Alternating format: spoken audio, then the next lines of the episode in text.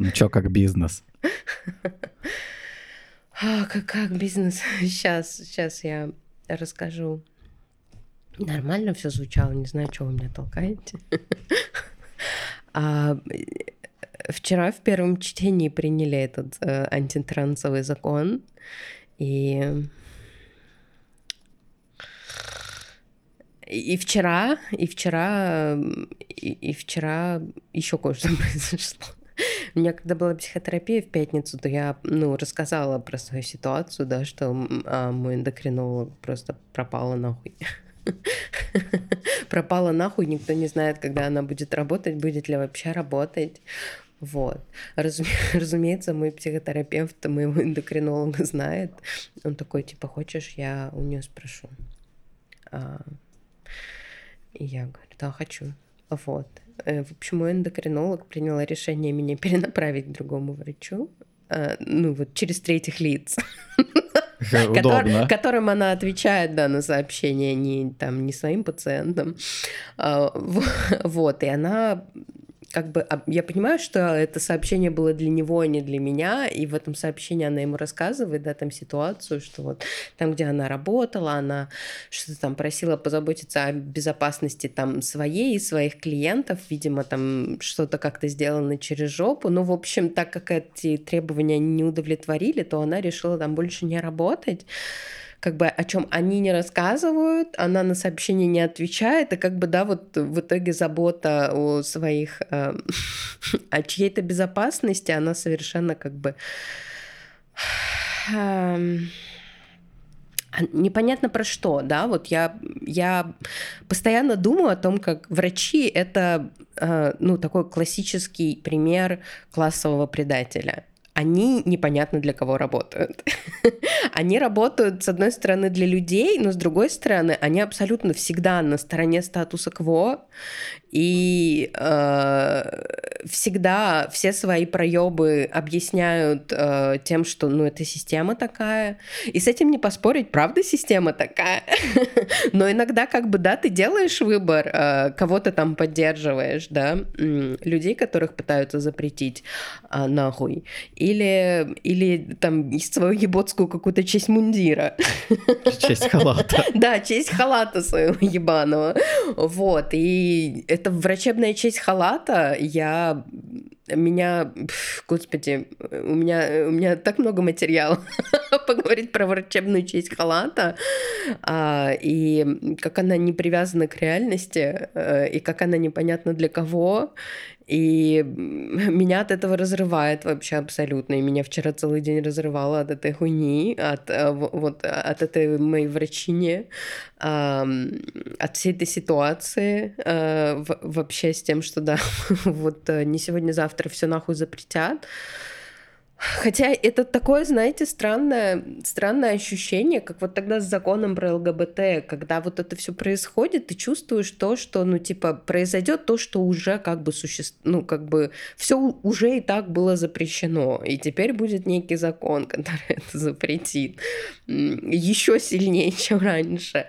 И это так сюрреально, потому что, ну, я не чувствую, что, ну, что станет хуже, потому что кажется, куда уже хуже, а ну хуже постоянно становится. Обычно в этих... Эм, да, еще хуже. В рассуждениях про закон там обычно такая мысль приходит, а, что когда кого-то запрещают, то люди, которые уже раньше кого-то запрещали, они как бы еще больше начинают агриться и сильнее запрещать, потому что им как бы, ну, какой-то их э, пыня бог э, говорит, что они молодцы.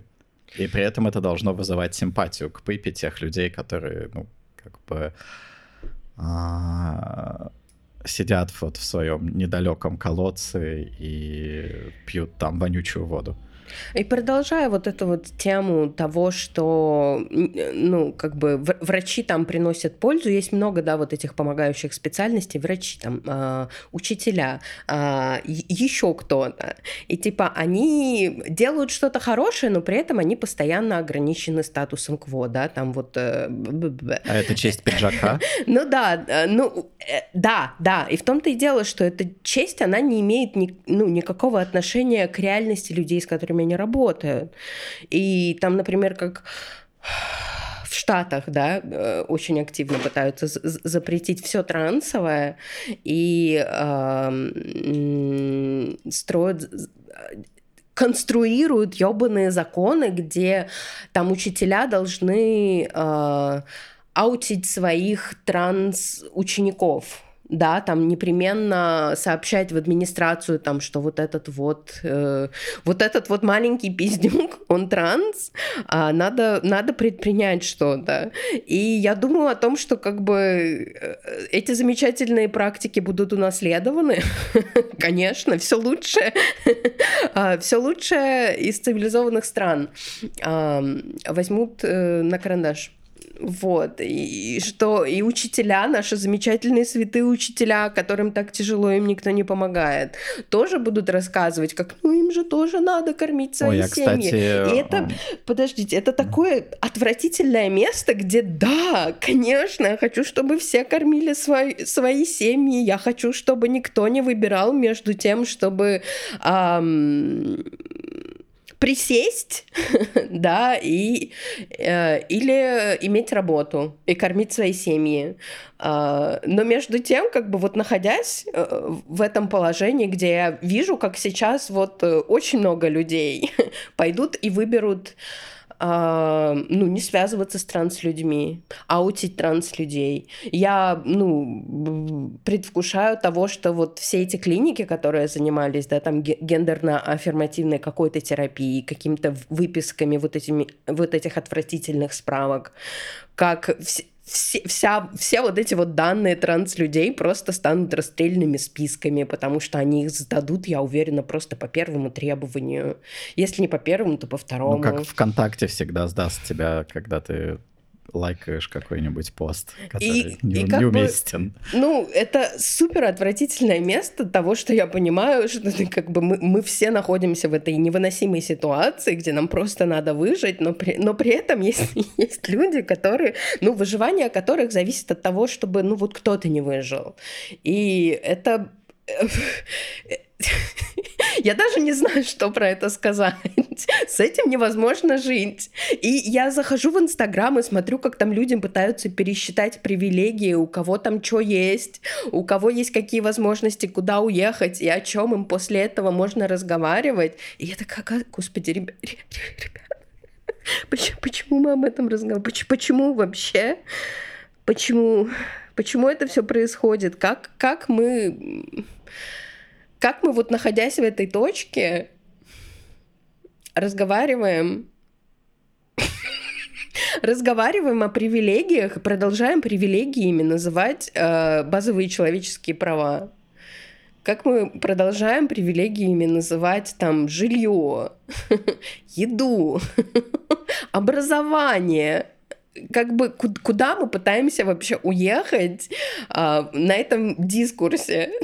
В системе, которую вы описали сейчас, привилегий с каждым днем становится все больше. Вот. Ну вот я, я, я выговорилась. Э, это со мной происходило, происходит. Здорово. Происходит. Я пока все, все время, пока вы выговаривались, у меня в голове было, были всякие воображаемые картинки, как, например, учитель вызывает врача на дуэль и такой говорит, я занимался фальсификацией голосов на выборах. Что сделал ты? А врач такой, хм, я практиковал фотофобию. Каждый день по три часа я рассказывал пациентам, что они жирные, и поэтому они болеют. Ну и они такие начинают пиздиться, и врач там типа раскручивает стетоскоп, а учитель кидается мелом. Какие-то такие. И вот этими вот презиками для мела. Да, это как-то очень плакатно выглядит, так как будто я сейчас сижу и думаю, что врач и учитель враги народа, знаете. Слушайте, это невыносимая мысль. Я, и я даже не знаю, почему меня вот как бы вот в этой супер больной точке всегда очень очень тянет, э, ну, накинуться на своих. И это делают все, я в том числе. И вот эта вот идея о том, что как бы я давно и много говорю о том, как врачи вообще мне нихуя не друзья, они меня угробят. У меня все так хуево во многом, потому что с чем я не пойду, мне расскажут, что мне надо похудеть. Вот. И что бы я ни говорила, как бы я ни строила вот эту вот коммуникацию, э, там, как бы я ни ставила свои границы, все равно все, блядь, сведется э, вот к этой хуйне. И и это а плюс еще и денег надо будет заплатить теперь, ну, да? Кстати, еще есть воображение. А, врач, учитель и мусор, братья навек. И это ужасно ставить, ставить, ну, в один ряд, да, мусоров и врачей, и учителей. Но, господи, между ними так много общего. И да, как в истории с, вот с, с этой моей врачиней, которая пропала, я знаю ее давно, я знала ее просто как человек, мы, мы вместе, мы вместе пили, а, вот. И, и однажды мы с ней очень, э, у нас был очень большой конфликт, да, потому что я в Инстаграме как раз писала там про один из своих опытов с врачом, да, там где у меня что-то болело, а он такой, а вам надо похудеть. Вот, и уже никаких не было сил, и я стала рассказывать от того, что, ну, как бы вот ну, я умру так в итоге, я вот так вот умру. С чем я не приду, на все один ответ, вам надо похудеть. От врачей, которые как бы... Почему мы с тобой об этом разговариваем, дорогой мой? Хороший, родной. Вот. И мы с ней очень на этой почве, прям у нас был конфликт. И я, я, я случайно, я случайно к нему вернулась. Я сделала поиск по сообщениям и искала совсем другие вещи. И вдруг вижу сообщение вот прямо из этой переписки. Я такая, о боже мой, неужели я буду это читать? И я прочитала. Потому что говно полезай в меня. Вот. И да, я пыталась человеку объяснить, как, ну вот есть врачи, и они совершенно никак не рефлексируют всю ту власть, которая у них есть. Они постоянно говорят о том, ну, о, о том, как как плохо им в системе, в которой они работают, и что как бы все, все проблемы системы, ну, сводится к ним. Знаете, как э, все проблемы магазина, там, пятерочка сводится к кассиру. Вот, кассир виноват во всем, что не так с пятерочкой. Также как бы, врач виноват во всем, что не так с, с системой здраво- здравоохранения. Вот. Э, но у кассира в пятерочке нету власти над моей жизнью, а у врача есть врача есть. вот, так что это не совсем та же самая ситуация. И вот как бы хороший пример так, того, как кто-то опять не отрефлексировал, что я, блядь, в эмиграции буду делать с врачом, который меня нахуй бросил, принимая лекарства, которые там за, за результатами анализов приема лекарств этих надо следить, и за ним некому следить, и врач пропал, и что мне делать? И она такая, ну, как бы вот я позаботилась о безопасности своих пациентов и перестала работать в этой клинике деньги. все плохо, все плохо. а транс-вопрос, а, который вообще как бы я даже не знаю, где начать, да, это, это настолько не проблема, да, транс-люди это настолько не проблема, квир-люди это не, этой проблемы не существует это не проблема. а, и как бы и нас пытаются запретить постоянно. В, в этом очень много успехов происходит. Очень больно следить за тем, как, э, ну, люди ну, ты, я, я не знаю, куда кинуться, и я вижу постоянные репосты того, кого-то там еще посадили, кого убили. Я такая, ребят, ребят, у меня нету права на свое тело, в принципе. Блять, вот. Эм, у меня все.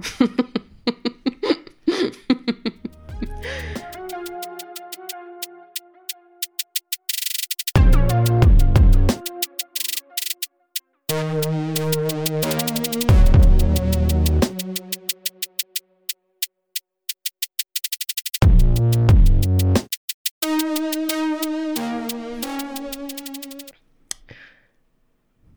перейдем к основной части. Ну и врачу, и учителю, и мусору платят деньги за труд.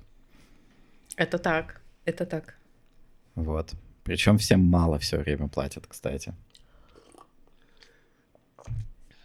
Да. Это все три категории профессиональных, э, в которых больше всего вот, вот этого вот мы, мы вам вообще не дадим денег. Ну, ну, знаете, с одной стороны, как бы, вот вы говорите профессионально, с другой стороны, мусора — это точно не профессиональный труд.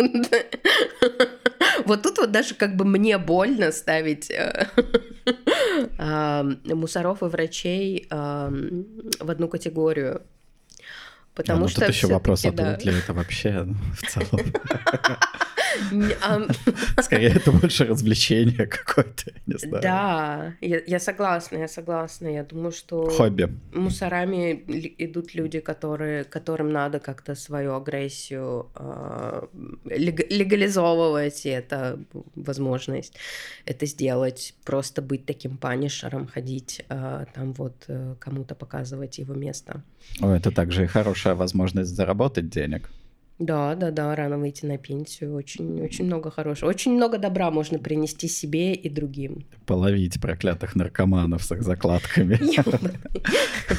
Интересно, вот мы, мы не вскрывали эту тему. Интересно, чем мусора теперь занимаются? Ведь они так на это не подписывались. Они правда существуют, чтобы э, э, ловить э, закладочников и людей, которые пьют э, пиво на детской площадке. Я думаю, что они тем же самым занимаются, и иногда их заставляют ездить там вот еще подраться где-нибудь на, на каких-то митингах.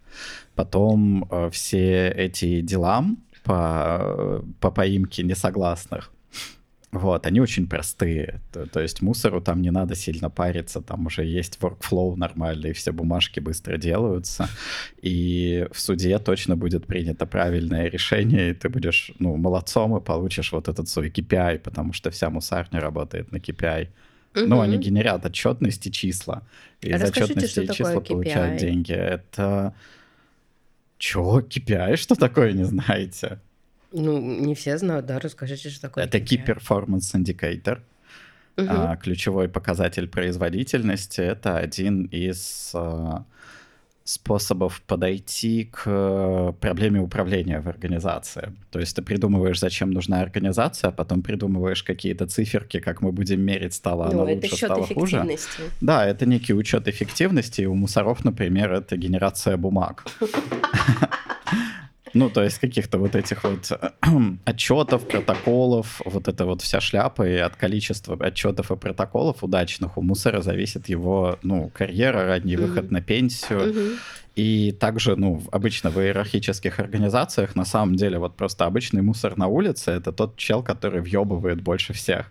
А mm-hmm. уже мусор повыше, он mm-hmm. работает поменьше. И чем дальше, дальше, дальше, тем меньше приходится работать, вплоть до отрицательной работы. Это, например, президент.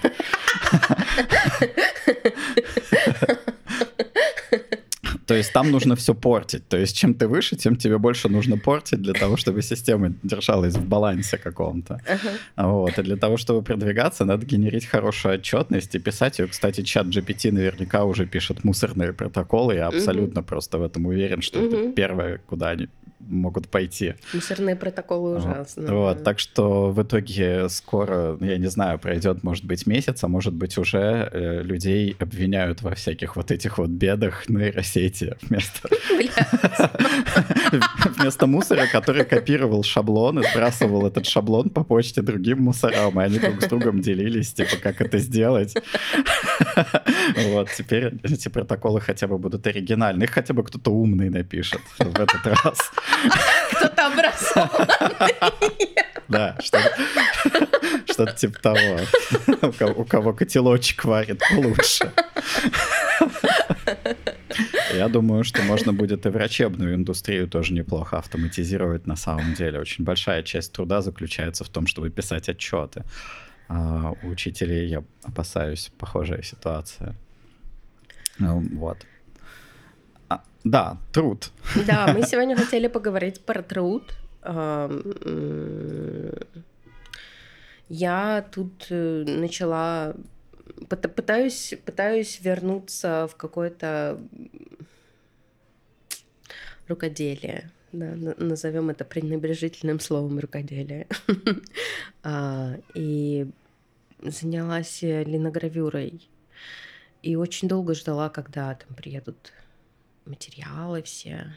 Искал. Очень, очень тяжело найти инструменты в Турции. Языковой барьер, вот этот вот бесконечный подбор того, как же это может называться. А, вот, э, в общем, победа была одержана, инструменты приехали, я сделала линогравюру, которую хотела сделать, и, и потом стал вопрос, а, а что дальше? Что, что дальше будет происходить? Я буду делать линогравюры для чего? Я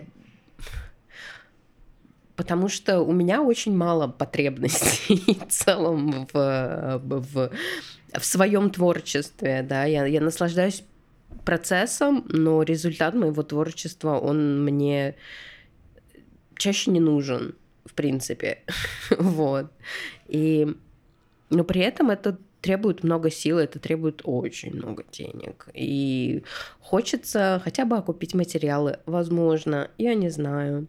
Вот, и я пошла на психотерапию разговаривать о том, как же вообще нахуй так жить, что каждый, каждый творческий порыв сталкивается с тем, что ну, с необходимостью реализации да, результатов своего творчества.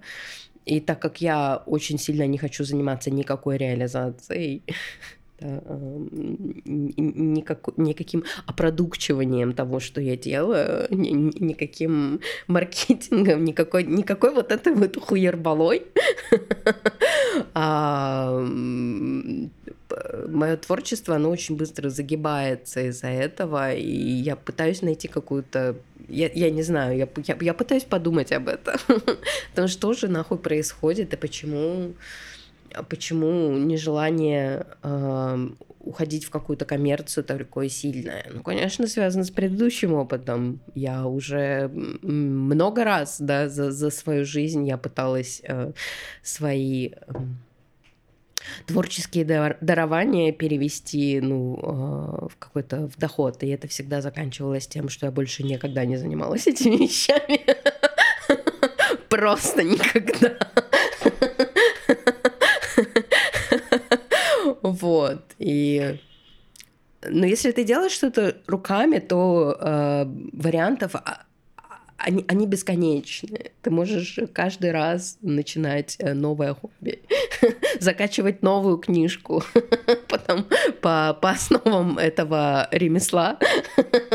и, ну так, и, и, ну как бы твоя жизнь уже закончится от старости, а ты еще не переберешься хобби. а зато сколько скиллов будет прямо.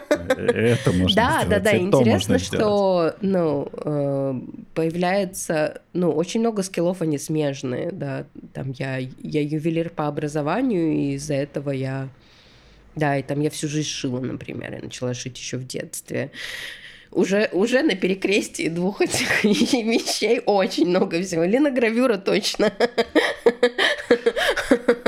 Вот. И очень, ну, Творчество очень прет, потому что, да, вот, во-первых, есть очень много смежных навыков, и ты начинаешь что-то делать, оно сразу получается достаточно хорошо. Можно прям кайфануть. Вот. А, ну вот размышляя об этом всем, да, в том числе о том, чем я вообще хочу заниматься в этой жизни, кем я хочу быть, когда я вырасту. А, да, мне захотелось поговорить э, с вами а, вообще о ценности труда и о, о том, как, как мы, как мы выбираем какие-то области, как мы придумываем а, какие-то ценники, как мы, как, как это вообще все происходит. Как что-то начинает чего-то стоить? Да, это, это тоже очень интересный вопрос. Я, я не знаю, мож, можно, можно, можно ли уже в него въехать. А, а мне я... кажется, в него можно въехать через то, а для кого оно происходит. Вот, к примеру, я считаю, угу. там как-то абсолютно энциклопедично думаю, что труд — это действия, направленные на изменение материальной реальности, угу, угу. А, целенаправленные, которые кому-то нужны. Угу. Либо тебе они нужны, либо они нужны еще кому-то кто, кстати, пытается его спиздить все время, но об этом позже. О том, кто пытается спиздить наш труд. Вот. И а, изменения это могут происходить, а в итоге они, получается, что пока не находятся, где, куда их деть, кому их продать, ну, как бы очень сложно определить, что они нужны. И очень сложно получить вот эту вот петлю обратной связи, что тебя как-то uh-huh. ценят или оно кому-то нужно. И мне кажется, что это может создавать ощущение пустого труда, что типа, uh-huh. пустой труд, он очень тяжел для человека на самом деле. Какой бы он ни был классный, какой бы ни был у него офигительный результат, в любом случае, если это труд с самим собой, его очень сложно переживать, потому что его результатами никто не наслаждается. То есть угу. хочется трудиться так, чтобы этими результатами насладился еще кто-то другой. Да. Вот. Это какая-то очень базовая для меня человеческая вещь. Она звучит так наивно и невинно, что сразу хочется на нее сверху сесть и выпить из нее побольше крови. Вот. Ну и тут э, можно идти отсюда к вопросу, а для кого мы трудимся? Для кого вы, например, трудитесь, когда делаете свое хобби? То есть угу. есть ли кто-то, кто получит э, это наслаждение от, например, того, чтобы это, и, этим владеть, это созерцать, понимать идею там, э, что-нибудь? Ага, это, это всегда такая очень сложная точка. Мы очень часто к ней приходим ну, на, на, на терапии. Для кого я что-то делаю? Потому что у меня есть очень много за, за, за, зацикленности на том, что вообще все, что я делаю, оно для кого-то. У него есть адресат, мне хочется, мне хочется делать хорошие вещи. И мы часто пытаемся на, на терапии понять, э, кто же этот кто-то. Вот. И это всегда вот такое, знаете, эфемерное некое сообщество. И разговариваем о том, кто же это сообщество. Вот, как бы э, пытаемся описать того, кто туда входит. И туда всегда входят люди, с которыми мне на самом деле не очень интересно общаться. Но в целом, а, в целом я бы сказала, я бы сказала так, э, если ну, не, не уходить за, зачем, я не знаю, почему я всегда все перевожу на свою психотерапию, чтобы рассказать о своих привилегиях, наверное. Блин, это психотерапия, это дорого. Ну, ну да, я постоянно выбираю э, иметь зубы или иметь э, медицинское обслуживание, что вообще-то, ну, вещь одной категории, но, но я выбираю, да, психотерапию. Вот. А, Хочешь зубы, потрудись вот, для этого. Для, для кого же я что-то делаю? Для людей, похожих на себя. Вот, если, если вот вот, вот так вот по-простому, то да, это люди, похожие на меня. Так, так, так или иначе, э, люди, с которыми я себя ассоциирую. Ага. Очень, э, очень сложно. Я не понимаю, как это. Мне кажется, у меня больше такая ментальность муравья, у меня труд такой тупо ради труда. Ну, а вы какой-то кайф получаете от самого труда? Да. Ну, потому что я точно, ну, мне точно приносит удовольствие, очень много прямо меня, меня захватывает. Я получаю кайф от труда, я получаю кайф от созерцания результата, потому что у меня есть, например, мой труд на капиталиста, и я там могу видеть результат. А, и я получаю очень много кайфа от оценки результата и, и от того, как труд меняет реальность. И мне кажется, угу. что это исходит откуда-то из абсолютного детства, где ну, я вперв- впервые обнаружил, что можно вот этими корявыми руками, да, что-то, что-то поменять вокруг, какие-то переместить предметы. Потом я начал изрисовывать стены маркером, а, придумывать разные другие, ну, какой-то тераморфинг вокруг себя. И сейчас у меня абсолютно такое же радостное ощущение такого полного счастья, когда я что-то делаю, ну, что типа что-то меняется. Это офигенно. Главное, мне не очень важно, а куда оно меняется в целом. Вот. А, но этот вектор того, куда оно меняется, а я его получаю через верификацию, и тогда он становится важным. Как, к примеру, у меня есть вот какое-то мой, мое хобби, я крашу маленьких пластиковых человечков. Mm-hmm. И не то, чтобы я ими часто играю, я за 6 месяцев не поиграл ни разу вообще. Mm-hmm. А покрасил довольно много. А, и мне, нрав... мне не нравится этот процесс. То есть он мне по большей части не нравится. Красить вам не нравится? Э, да, дело в том, что я не могу объяснить, что мне в этом нравится. Я, в, я вас прекрасно понимаю, у меня такие же ощущения Вот как бы есть части этого труда, которые я ненавижу, а есть части... Да, да, да, э, абсолютно. Но их надо сделать для того, чтобы дойти до тех, которые я люблю. А топчик вообще для меня начинается там, где я просто смотрю уже на готовое и отказываюсь сам от критического взгляда и не могу этого сделать. Угу. То есть я смотрю, ну хуево покрашено, прям вот типа столько недостатков. Чё за беда вообще? Плохо сделано. Это вот тот момент, когда, когда я понимаю, э, как-то где-то там на подсознанке я понимаю, что мне нужна верификация для того, чтобы э, для того, чтобы цикл труда был завершен, необходима верификация. Ага. Иначе я останусь только со страданиями и болью, да, которые да. были вложены в то, чтобы это сделать. И тогда приходит на помощь инста. Да, да, да, да. Я еще фоткаю все это и выкладываю в инсту, и когда я получаю лайки и комменты, это для меня заменяет, э, ну не заменяет, это и есть моя верификация. И точно так же моя а, работа, которая, без которой я не могу выжить, которая продает, ну, я просто продаю свое время и свои там силы с талантами. Свое тело. Uh, не, хуже, я продаю свою ментальность. Это часть вашего ну тела. Ну да, это часть моего тела, потому что у меня, бля, как это называется, не бинарный взгляд, да, типа я не отделяю сознание от тела Ой, сильно. я не помню, кстати, как это называется, да. Манизм. Робот нам скажет. Манизм это называется. А, вот, и, ну, все равно я как-то воспринимаю, что вот есть сознание, я его больше продаю, чем свое тело. С другой стороны, пока я продаю сознание, мое тело просто uh-huh. сидит uh-huh. на жопе uh-huh. и страдает от того, что оно вообще не двигается. Uh-huh. Uh-huh. Это печальная, конечно, история. Ну, вот, по сути, я его продаю, я его продаю кому? Uh-huh. А, и здесь, как бы, частью я его, я делаю это себе. Uh-huh. То есть я получаю удовольствие от этого труда, и я вижу его результаты. А, я наслаждаюсь верификацией. И все, все вот эти вот потребности, которые я у себя выделяю, ну, типа потребность в труде, она, наверное, для меня там лежит. Оно все происходит. Единственное, что когда я тружусь, и я вижу результаты своего труда, я в какой-то момент начинаю понимать, а, а он для кого?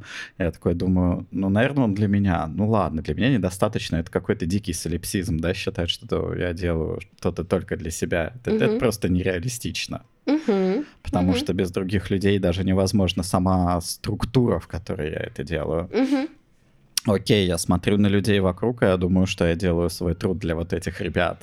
И я немножко начинаю больше улыбаться от этого, потому что, ну, типа, да, реально они... Ну, мой труд в улучшении чужого труда. Вот. В его упрощении и улучшении, и выкидывании из него очень большой части э, старого капиталистического фреймворка и ну, замена на новый, как бы, который чуть-чуть лучше. Окей, я начинаю смотреть дальше. И тут я понимаю, для кого эти ребята делают какой-то свой труд. Ну уж не для себя, наверное. А, окей, и тут оказывается, что они делают это для людей, которые такие же, как они, работают в какой-нибудь организации и работают вот с этим программным обеспечением, которое для них пишется, их жизнь становится легче. Для чего? Она становится легче для того, чтобы их капиталисты смогли заработать больше денег, потратив меньше. И тут начинает ломаться моя, мой взгляд на труд. Угу. И э, я себе это представляю, как примерно вот я работаю, и мне по кайфу этим заниматься. У, этого, у этой работы есть прямые бенефициары, которые находятся где-то в другом месте, они получают бенефиты от моей работы. Мгм.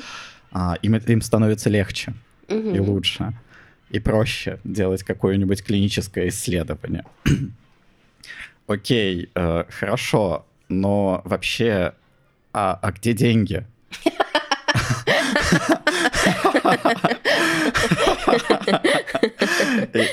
И, тут как бы я начинаю смотреть, что над всей вот этой вот хорошей системой, которая мне нравится, и мне нравится в ней работать, мне нравится ее улучшать, мне нравится смотреть на то, как она развивается, а, есть какой-то вот такой вот э, осьминог, да, который какой-то паук, который запустил в нее э, свою паутину, и каждый раз, как только в этой системе появляется лишняя денежка, лишняя, Лишнее. Которую бы люди, которые в этой системе заняты, могли бы распределить между собой, пусть даже просто раздать ее, ну, пусть рандомно, пофиг. Способ можно найти, да, люди довольно умные существа для этого.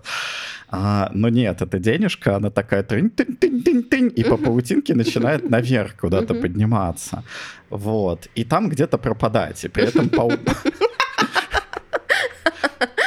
И, и, в общем, люди такие смотрят, типа, я потрудился, и вот результат моего труда тут есть, ну, как бы по кайфу получилось. А, а вот мне каких-то денежек за это дали, и тоже здорово. Ну, как бы, а как получается, что этот результат труда продается, ну, там, в 10 раз дороже, чем мне дали денежек? Типа, как это работает? Куда деваются деньги? Вот мой вопрос. И здесь э, очень любопытно происходит для меня а, трансформация труда в ресурсы. И э, эти ресурсы их абсолютно, ну, их просто берет и зажимает очень, очень хитрыми способами. Мгм. Их зажимает кто-то другой, какое-то третье лицо, которое не участвует в этом труде, Мгм. а, которая как только вмешивается в этот труд, э, в, в этот процесс, этот процесс только становится хуже, потому что это лицо не знает этот процесс, Ага. оно не понимает, что там происходит Ага. А это же лицо начинает, например, придумывать какие-то специальные цифры для того, чтобы что-то происходило лучше и все работали быстрее. Как только придумываются эти цифры, этому лицу скармливается булшит. Ага, Ну, типа ага. булшитовые отчеты, как в мусарне, о том, что все зашибись. И, в общем, оказывается, что у нас над всем вот этим сидит какой-то паук, и этот паук, он смотрит мультфильмы. VR, да.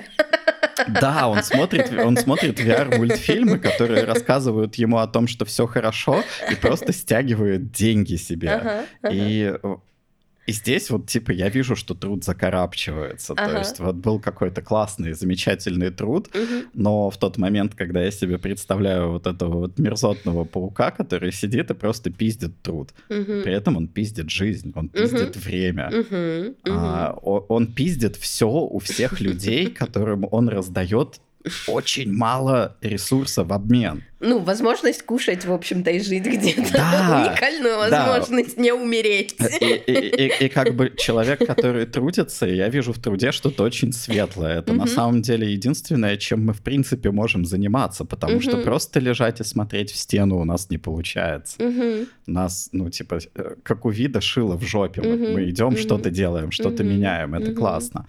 Вот, и я вижу, что, ну, типа, вот этот паук прям он забрался, и я вижу, что он забрался везде. И э, он не делает ничего полезного. Не Да. дела- Он не делает ничего вообще, кроме вреда. Мгм. То есть забирает деньги, забирает время, забирает ресурсы, забирает твою жизнь, часть твоей жизни, а, дает тебе взамен возможность э, снимать жилье и э, Кушать, ездить на метро. а, ездить на метро, да, прекрасно. И, и, и вот как бы какой-то из сторон мы работаем на него. Мгм. И я вижу его в этом лишнем. Это не тот, кто получает от труда а, его реальный результат. Это тот, кто просто пиздит в этом процессе. Ну, Мгм. а, пиздит из этого процесса, высасывает из него соки. Ну, это ненужное звено, да. Да, это ненужное звено. и- Оно само себя туда вставило, объяснив это тем, что, ну, это, это оно хорошо поработало, и оно дало возможность людям хорошо поработать. Э, да, да, да, и оно всегда говорит «мы». Да, да, да. Так, как будто бы все, что находится вот там вот внизу, это мы. Но это на самом деле не мы. Ага. Это я, я, я. Я заберу все это. Я хорошо работаю. А, Я получил в наследство это все. Я каким-то... Нет, я сам всего добился. Я, я сам всего добился, да, типа, Я из говна вылез. Я просто self- self-made man вообще, типа. И вот это вот то, для кого мы трудимся, то, как я думаю, для кого мы трудимся. И когда я смотрю на эту картину с этой стороны, мне очень грустно трудиться. Мгм. И мне печально Мгм. смотреть на результаты своего труда. Все, что Мгм. я могу делать сейчас, это забывать, ну, Мгм. вытеснять из своего сознания то, что оно происходит так, Мгм. и больше пытаться думать о том, что все-таки этот труд кому-то достается на самом деле. Ну, то есть он дает бенефиты каким-то другим людям, которые его оценивают, а не только пауку. Ну и как бы мы должны просто с ним смириться. Мгм. И вот это вот очень такая гримдарковая тема, Мгм, что мы должны с ним смириться. Да, да, да. А, не подружиться, как он бы хотел. Не, он не Потому- собирается дружить. да, потому что мы, не, скорее всего, мы никогда не подружимся. Если мы подружимся, то это произойдет точно не на работе. Это реально может произойти. Это не так сложно. А, единственное, что, ну, типа, нет, на работе мы не друзья, и мы не коллеги. Да, на И мы не в работе одном вы классе. субординаты, да. Да, мы, мы субординаты, и, типа, об этом нам всегда будут напоминать. Даже Мгм. тогда, когда объявляют о том, что ну все, у нас плоская структура.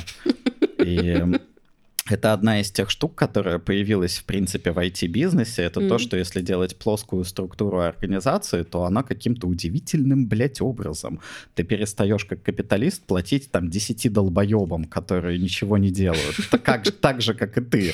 Которые готовят отчеты. Да, и тут оказывается, что ты убираешь из цепочки 10 долбоебов, как ты, и ты получаешь все их деньги себе. И они там нахуй не нужны были вообще.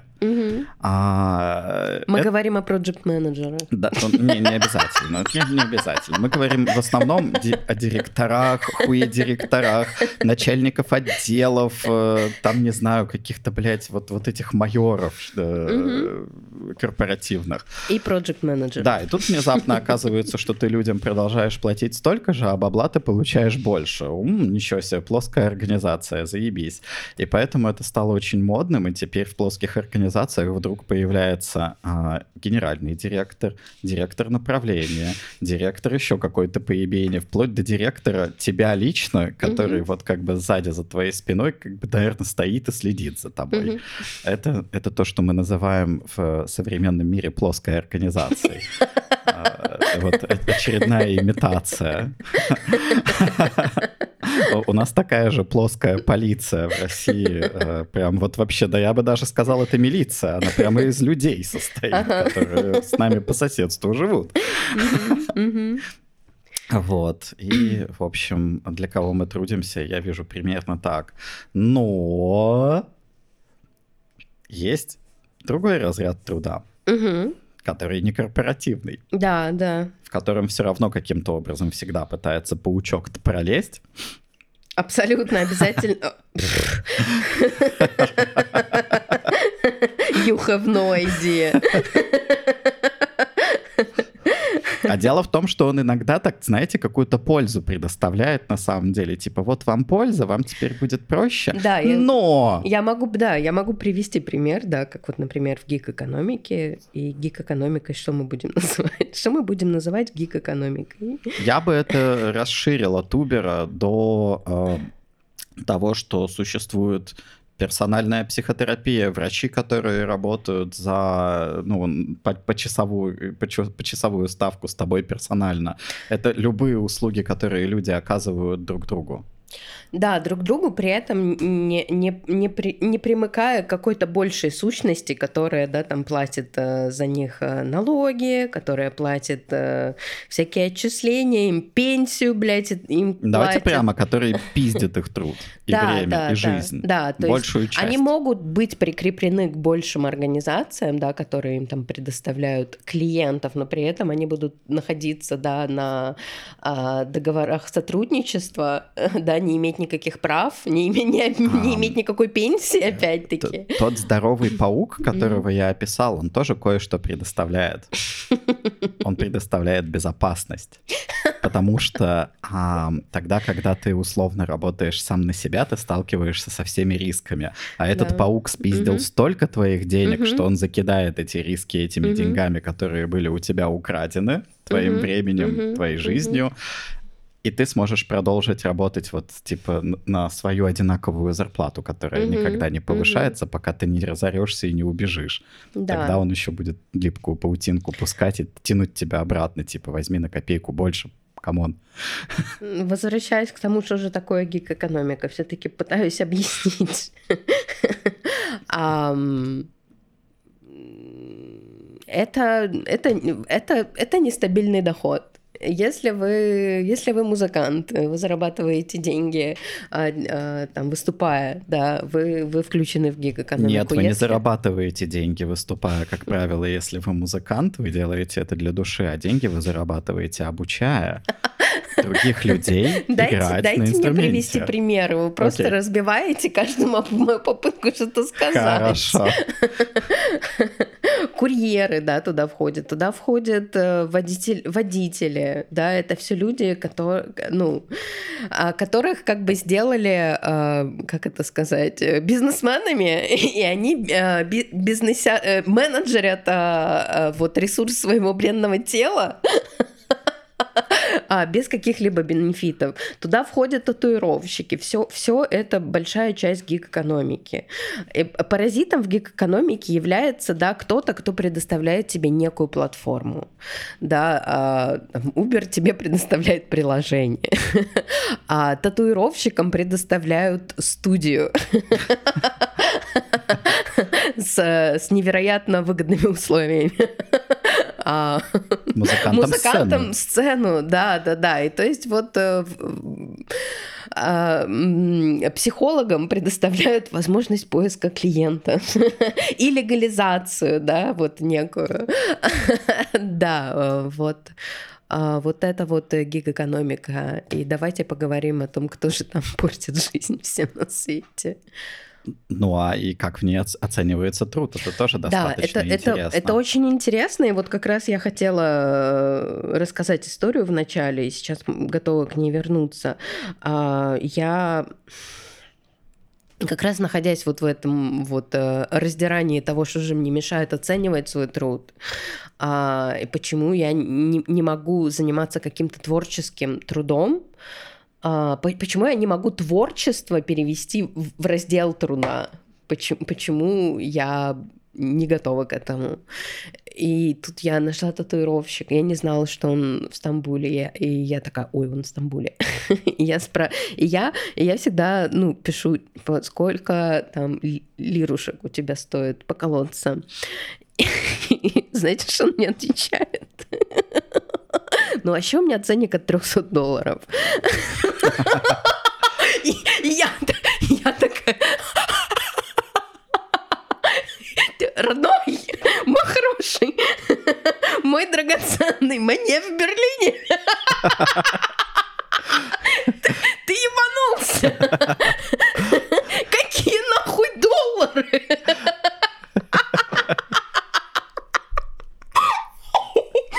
Ам, К сожалению, я ничего ему не сказала. Я просто перестала ему отвечать, потому что... Потому что я даже не знаю, что на это сказать. Я могла бы сказать, э, типа, о, не, сорян, это, это настолько далеко от моей реальности, что мы... И причем он пишет 300 долларов, он такой, мы можем договориться. И это, я, я, я понимаю, что это очень потенциально значит, что он, в принципе, готов поработать за столько, сколько у меня есть. возможно, типа, возможно, если ему будет интересно, возможно, это будет стоить 100 долларов. Вот. Но я, я, я после 300 долларов вообще, в принципе, не готова разговаривать с человеком серьезно. И меня просто захлестывает вот эта вот волна того, что вот есть некий чувак, и вы не видели его татуировки. Это это каляйки. Это вот фримашин, вот он просто вот, вот, вот, вот делает вот... Ага. Um, вот. Если себе представить Стамбул, то из чего эта стоимость формируется?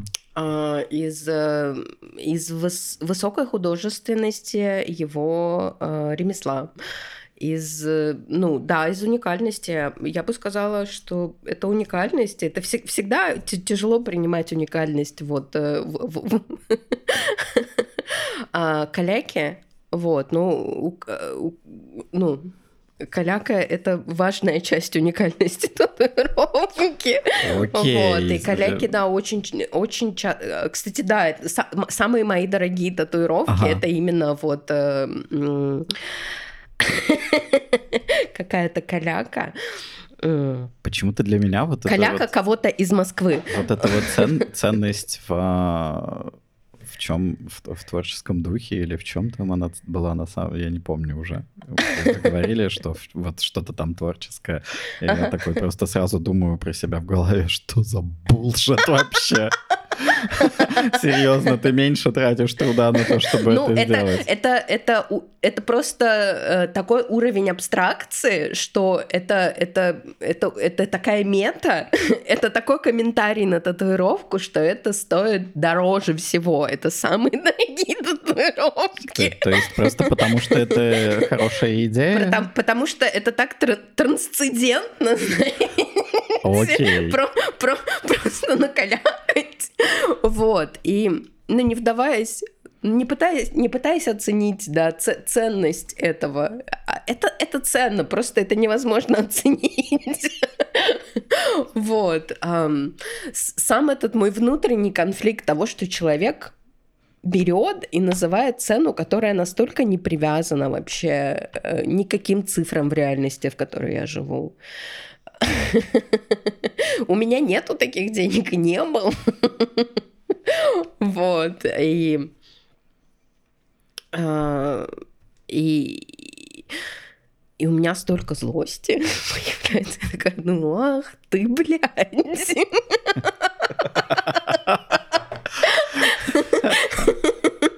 Конечно, конечно, вот сидит какой-то мужик, думает, что он самый умный, очень ценит свой труд, ему не надо, знаете, а, наскрепсти денег на психотерапию, где он будет обсуждать, как, как бы, как ему выйти, ну вот, э, в пространство, где он вообще готов просить деньги за свой труд. Он сразу просто такой, я, ну как бы у меня от 300 долларов начинается. Вот, я сижу, и я сижу в этом. Я, я, я сижу в этом чувстве, и мне... Мы с вами много разговаривали, да, эм, о том, как, как вообще, как, как оценить свой труд, как, как оценивать э, труд татуировщиков в том числе, как татуировщики должны, ну, как, как бы если есть некая оптимальная модель, да, там есть разные модели, где ты платишь за время, где ты платишь за конкретный эскиз, где там на эскиз, на стоимость в целом эскиза накладывается там место, размер, то есть существуют такие разные модели подхода к тому, сколько оценить, ну, в какую, сколько, сколько ты заплатишь в итоге, вот. И ну, нету оптимальной модели на самом деле, да, потому что нету некой оптимальной татуировки. У людей очень разные методы. Кто-то кто рисует эскизы на бумаге, да, кто-то э, рисует эскизы на планшете, кто-то садится и рискует эскиз прямо на тебе. Ага. Вот, то есть а, уже не эскиз, да чистовик. Вот. И правда, это, ну, как бы мне не выразить, насколько ну, невозможно. Человек берет и выдумывает вот эту цену. И она формируется, да, из многих факторов, в, в, том числе из каких-то, которые невозможно оценить, да, из уникальности его работы, из уникальности его подхода, из, из в целом, насколько он себя ценит. Да, в каком городе он живет, да, сколько стоит его аренда, потому что, ну, это, это все включено в стоимость. Это также может формироваться из того, насколько часто хочет этот человек работать. Да, да, потому да, что да. Ты можешь как бы сделать э, две татухи по 150, угу и это будет double job. А можешь попробовать сделать одну за 300, и почему нет? Ну вот, это, это, это любопытное формирование, но мне тяжело его себе представить, типа, как оно происходит. У меня есть только какая-то моя, моя история про формирование цены. Давайте. Но дело в том, что я могу делать платные консультации, я делаю их пиздато. Угу. Вот прям я просто знаю, что я делаю это пиздато, угу. у меня очень большой опыт. Угу. Это касается там типа а, всякой корпоративной хуйни. Угу. А, и обучение. А, проедем, что это. Okay, okay. Неважно. Угу. И ну, в общем, у меня как раз, типа, бывают запросы, а, а вот сколько там час будет стоить. Uh-huh. И первое, что я начинаю думать, там, типа, ёптать, сколько час будет стоить? Типа, это, э, может быть, на час ёбнем консультацию о том, что человеческое время в часах не оценивается? И что это абсолютно идиотская система, ну, типа, пытаться оценивать в часах, я ее абсолютно ненавижу. Типа, я час, согласна. час стоит столько. Нихуя мне, блядь, не час нужен, мне нужен mm-hmm. результат, а не mm-hmm. время, которое ты въебешь на то, чтобы что-нибудь сделать. То есть, если я себя представляю как человека, которому что-то нужно, мне нужна услуга. Мне похуям потратишь ты на это минуту или час, вообще не ебет. Mm-hmm. Просто цену покажи. Mm-hmm. Вот. И я такой подумал, так, ну сколько же все-таки стоит мой час? Окей, сначала я взял свой час из капиталиста. Uh-huh. Ну, то есть сколько мне капиталист за час uh-huh. платит? Я такой, угу, наверное, столько. Потом я думаю, не, наверное, человек-то не потянет столько. Uh-huh. Типа, многовато что-то будет. Uh-huh. То я такой думаю, окей, кому я плачу за час? Такой думаю, так, я плачу за час терапевтам, uh-huh. так, Тут у нас вот такая цена, тут у нас такая цена. И чем я хуже? Ну да, да, да. Чем я хуже, это очень важно. И снова я апеллирую как бы к своему какому-то мифическому опыту и такой думаю, не, не хуже, окей. Типа между моим часом на работе и часом терапевта, ну как бы ну, нормас, можно терапевтовый час взять. А потом я начинаю думать, ну бля, это много.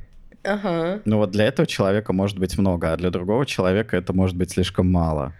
Угу. Ну вот реально просто, типа, если это человек, у которого большой доход, какого хуя я буду вообще низкую цену выставлять? Я угу. что, благотворительностью занимаюсь? Нет. Угу. А, я такой думаю, ну блин, а с другой стороны, человеку, у которого мало денег, я тоже хочу и готов помочь. Uh-huh. Но тоже за это хочу что-то получить. Uh-huh. Я потихонечку пришел что, к тому, что, ну, типа, ценник лучше вообще для меня формировать, исходя из ситуации человека и моей ситуации одновременно. При этом все мысли, которые за этим стоят, они довольно трешовые, из них систему не построишь. То есть я не скажу там, а почему это так дорого стоит. Бля, ну это, наверное, потому что у меня психологическая травма на этой работе возникла. Вот почему это так дорого стоит. Не очень убедительно, да. Не-не, очень хорошо. Ну так бы я какой-нибудь булшит, конечно, сказал про типа опыт и образование. 15 лет в индустрии или сколько? Наверное, еще больше, чем 15 лет. Окей, я подумал, что и принял для себя на самом деле решение, что я в формировании цен на консультативные услуги буду учитывать ну, ситуацию человека. Типа, ну а как у тебя с деньгами вообще? Uh-huh. Если у тебя с деньгами вот так, то у тебя будет вот такая цена. А если у тебя с деньгами вот это, их у тебя дохуя, то тогда мне тебе такую цену вообще выставлять я не буду. У тебя будет самая большая цена. Uh-huh. Просто даже для того, чтобы ты ценил то, что происходит прямо сейчас. чтобы оно реально у тебя вот что-нибудь отожрало, чтобы, чтобы ты вовлекся лучше, ценил каждую минуту этого ебучего часа. Ага. Вот, но при этом загораж... заградительные цены ставить для людей, которые хотят получить какие-то знания, ну, типа, я тоже не готов. Мгм. Поэтому я решил делать слайдинг Мгм. сам для себя. Мгм. Вот, не фикс прайс. Как, как-то так. Расскажите, что вы думаете про рыночную стоимость? А, ну, меня немножко пугает э, вот эта вот идея рыночной стоимости, потому что не то чтобы сильно понимаю вообще в том, что имеется в виду под рынком обычно. Я бы представил себе некую сумму всех стоимостей, которые люди в текущую минуту выставляют, поделенную на количество этих людей. Мгм, Получил бы мгм, среднее мгм. и начал бы говорить, о, средняя по рынку, я буду брать Мгм. чуть больше, чуть меньше. И мне кажется, что это стандартная метафора рынка, она где-то Мгм. в этом состоит. Мгм. Вот, но при этом мы никогда не можем эту стоимость посчитать, потому что она нигде не опубликована. Да. И, к примеру, когда мне предлагают какую-то услугу, я такой, типа, охуеваю от того, сколько Мгм. она стоит, так говорю, ты что, ёбнулся? Мгм. Это очень много. Мгм. Я У меня просто столько нет на это. Да. Вот. То э, иногда я вот сталкиваюсь с этим аргументом, что, типа, это чуть ли не ниже рынка. Да, да, да. а что да. значит, что это чуть ли не ниже рынка? Да. Потому что очень разные люди предлагают эту Особенно услугу. с татуировкой, да, вот это интересная тема.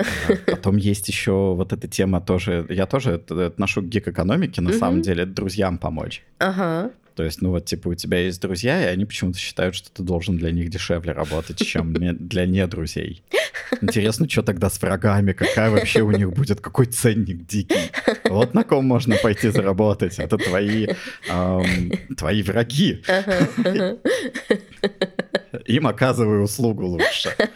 Вот, я бы сказал так, типа не цени друга своего, цени врага своего, ему больше можно денег выкатить в счете. Вот, мне кажется, что рыночная стоимость — это по большей части какой-то лоховской аргумент, ну, типа, э, и здесь лох и тот, кто его слушает и верит в него, и думает, что, о, ну да, типа, ниже рынка человек-то шарит. И лох тот, кто ее пытается выставить, потому что ты средние никогда не посчитаешь, в принципе. И, скорее всего, для терапии, ну, для такой вот, типа, гик-услуги, как час терапии, это будет общение с другими людьми, типа, сколько вы за это берете? Они такие, мы берем за это вот, вот X.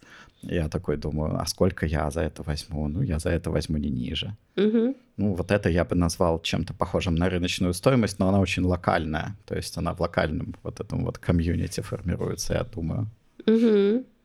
Вот, на- ну, любая апелляция к рынку, она просто меня всегда разъебывает. Я просто такой, Она чё? ужасно разъебывает. Что нахуй? особенно, особенно, ну, делая что-то руками, а, это, ну, это делает очень неприятные вещи с тем, что кажется, что ты можешь быть таким свободным художником, а на самом деле все, что тебе надо, это постоянно оптимизировать свой труд и придумывать, как можно делать кляксы, да, как вот просто ты можешь э, делать кляксы и продавать их по цене того, что ты бы делал там вот вот можно вот можно что-то 5 часов рисовать, а можно 15 минут.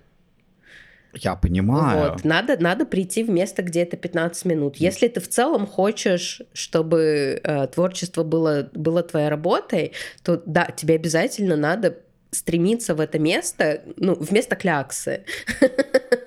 Ага. Вот. И ну да, чем больше у тебя каких-то своих внутренних заебов и амбиций, чем, чем, чем больше желания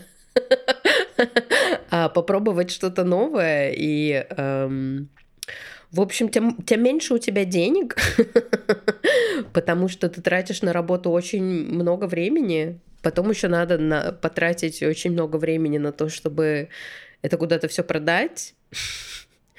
Вот. Блин, ну это... Ну и постоянно надо как бы в этом, в, в этом всем самое отвратительное, что занимаясь творчеством, кажется, что ну, твой смысл в том, чтобы самовыразиться, но на самом деле постоянно на подкорке у тебя вот это вот вот, вот этот вот интернализованный капитализм, ты постоянно находишься в этом майндсете того, что надо, ну, тратить меньше сил и получать больше денег.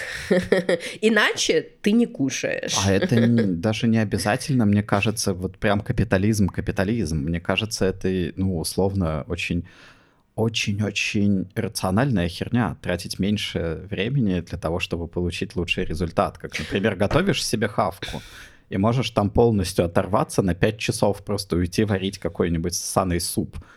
А хочется получить тот же самый результат, просто потратив на это намного меньше своих ресурсов. Ну, типа, это развитие, я считаю. Оптимизация. Ну, это опять какой, какой, как, какой-то индустриальный подход. А я, нем... я говорю про творчество. А, окей, окей. Так а что получается в оценке своего творчества? В чем проблема там? В чем проблема там? Слушайте, проблем так много проблем так много.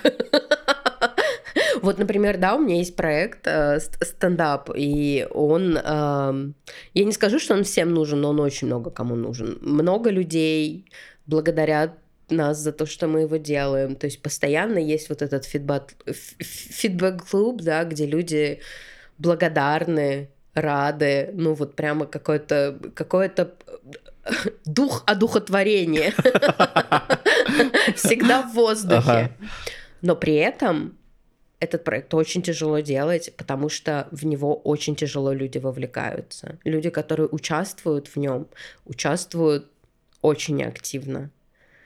И делая проект, постоянно мы сталкиваемся с тем, что ну, он утыкается в то, что э, из-за того, что он некоммерческий, он э, активистский, да, у, у, него, у него нету цели заработать денег, из-за того, что он э, около, около бесплатный для людей, которые в нем участвуют, не, люди, которые в нем участвуют как выступающие, для них бесплатный, они могут получить денег, участвуя в нем, но мы ни с кого не берем денег, вот, и Почему-то в этой модели тяжелее всего работать. Я смотрю, как наши коллеги а, делают в Берлине, э, обучают импакт-стендапом за 340 евро ага. за участие. Ага.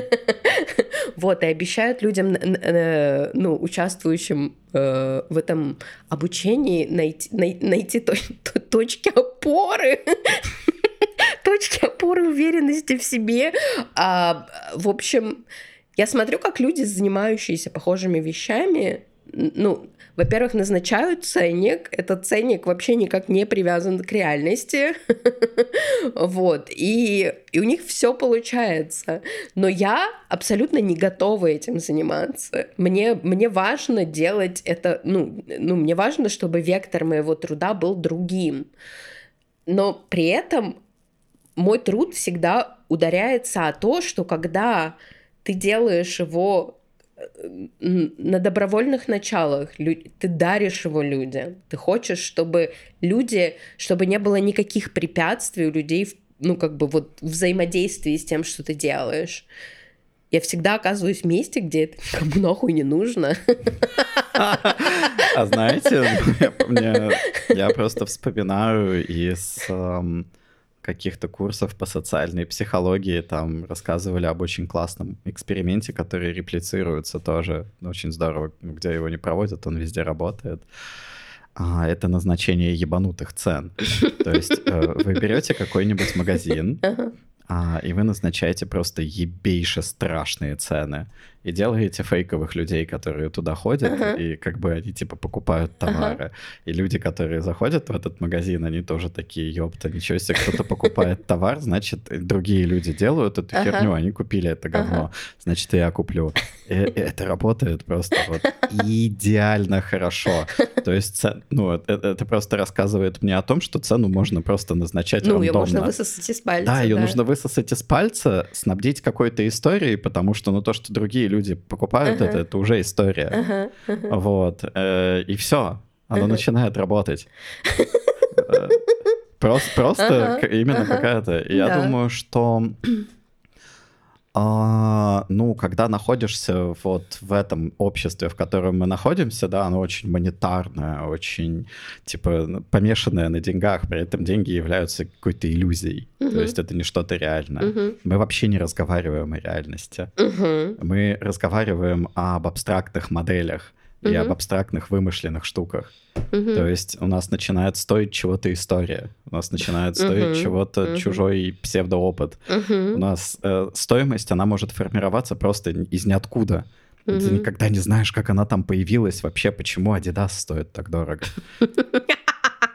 И они начнут, и, они публикуют буклеты о том, что, ну, там какие-то косми, какие-то космические буклеты о том, что, а, я не знаю, у них самая инновационная ткань, любая вот эта херня, это же все Zero ложь. waste. Да, это же все абсолютная ложь.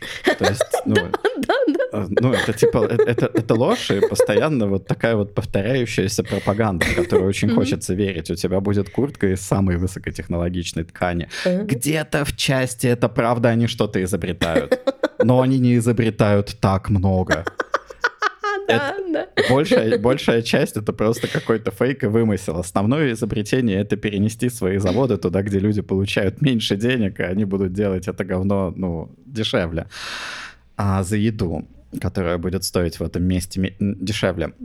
Вот, я думаю, а э, для творческого труда, а стоит ли вообще запариваться о том, чтобы привязывать свои цены к какой-то реальности? если мы находимся в стране вымысла, в такой лимонии, почему мы не можем привязать эти цены к чему угодно? Почему мы не можем привязать эти цены к какому-нибудь коммунистическому принципу, типа каждому по потребностям, от каждого по способностям, ну, с одной и продавать можно. дороже тем, кто богаче, и дешевле с тем, кто беднее? С одной стороны можем, а с другой стороны, ну, э, как я сказала, да, мне, например, важно, чтобы то, что я делаю, было доступным людям. Я говорила об этом на психотерапии, и мой психолог начал приводить мне примеры того, что ну, у меня же у самой, как бы я сама иногда покупаю вещи, которые я не могу себе позволить. Я выбираю от чего-то отказаться, чтобы обладать той или иной вещью. И я для себя, ну, примеряю эту роль, и я понимаю, что для меня сама идея того, что кто-то будет экономить на еде, будет на чем-то экономить в своей жизни, чтобы иметь что-то, что я могу ему дать, она мне невыносима. я настолько, как вот я, я не готова быть рантье, я, не готова быть чьим-то работодателем, я, я не готова, я не готова быть мусором, да, я, есть роли, которые я просто абсолютно не готова занимать, и мне невыносима даже сама идея того, что, ну, я для себя как-то это нормализую. Ну, потому что все, что вы перечислили, это роли заняты в том, чтобы делать а, репликацию постоянной несправедливости. То есть, ну, типа, реплицировать ее дальше и дальше. Как, типа, я рантье, я заработал денег, я купил квартиру, я ее начинаю сдавать. Я понимаю, что для кого-то, да, кто-то что-то делает, возможно, кто-то что-то делает, он такой, это охуенно, я охуенный, эту цену я высосал из пальца. Нравится? Покупай. Не нравится? Иди нахуй. Вот. А для... когда я что-то делаю, я хочу, чтобы это было у людей. Я хочу, чтобы люди, ну, пришли и взяли это. И такие, спасибо, это охуенно, до свидания. Вот. И... и, и... У меня совершенно другой процесс. Ага. У меня совершенно другой процесс, и и с моим проектом, да, я, я постоянно нахожусь в, в, в этой вот ужасной зоне, да, недооц... не, недооцененного, невидимого труда, где люди рады тому, тому, что существует, но люди не понимают свою роль в этом. Люди не понимают, что для того, чтобы то, что им так нравится, да, этот проект, чтобы он как бы жил, чтобы он продолжал им нравиться, им надо в нем участвовать. я, я, у меня в нем определенная роль, это организация, но я не могу, я не могу э, быть и публикой, и выступающей, я, я, я не могу, я не хочу, мне это не интересно, мне интересно организовать это, да, мне интересно сделать, чтобы это работало. Но люди, как бы взаимодействие, и, и мне мне плохо от того, что люди взаимодействия да, с результатами чужого труда, они не понимают свою роль в этом. Ага. И мне от этого очень больно. И когда, да, люди, которые вовлекаются как-то в проект, я и, иногда, иногда приходит момент, когда я объясняю им их роль, которую они в нем занимают, вот, что она как бы важная, она, ну, она еще с ответственностью идет. И люди такие, ну, сорян, у меня нет времени просто. Вот, и очень тяжело делать что-то некоммерческое. И я это все рассказываю для того, чтобы рассказать о том, как я живу в системе, в которой я активно, э, как бы в, в ущерб себе пытаюсь делать что-то некоммерческое, где люди не должны платить деньги. Где все деньги, которые появляются, мы пытаемся поделить между теми, кто, ну, типа, участвовал чтобы они, в том, чтобы они были заработаны. Нету никакой добавочной стоимости, нету, нет, нету никакого сурплуса, который мы себе забираем. Вот, да, есть грантовые деньги, на, ко- на которые мы как бы, ну, мы живем, потому что нам надо жить, мы люди.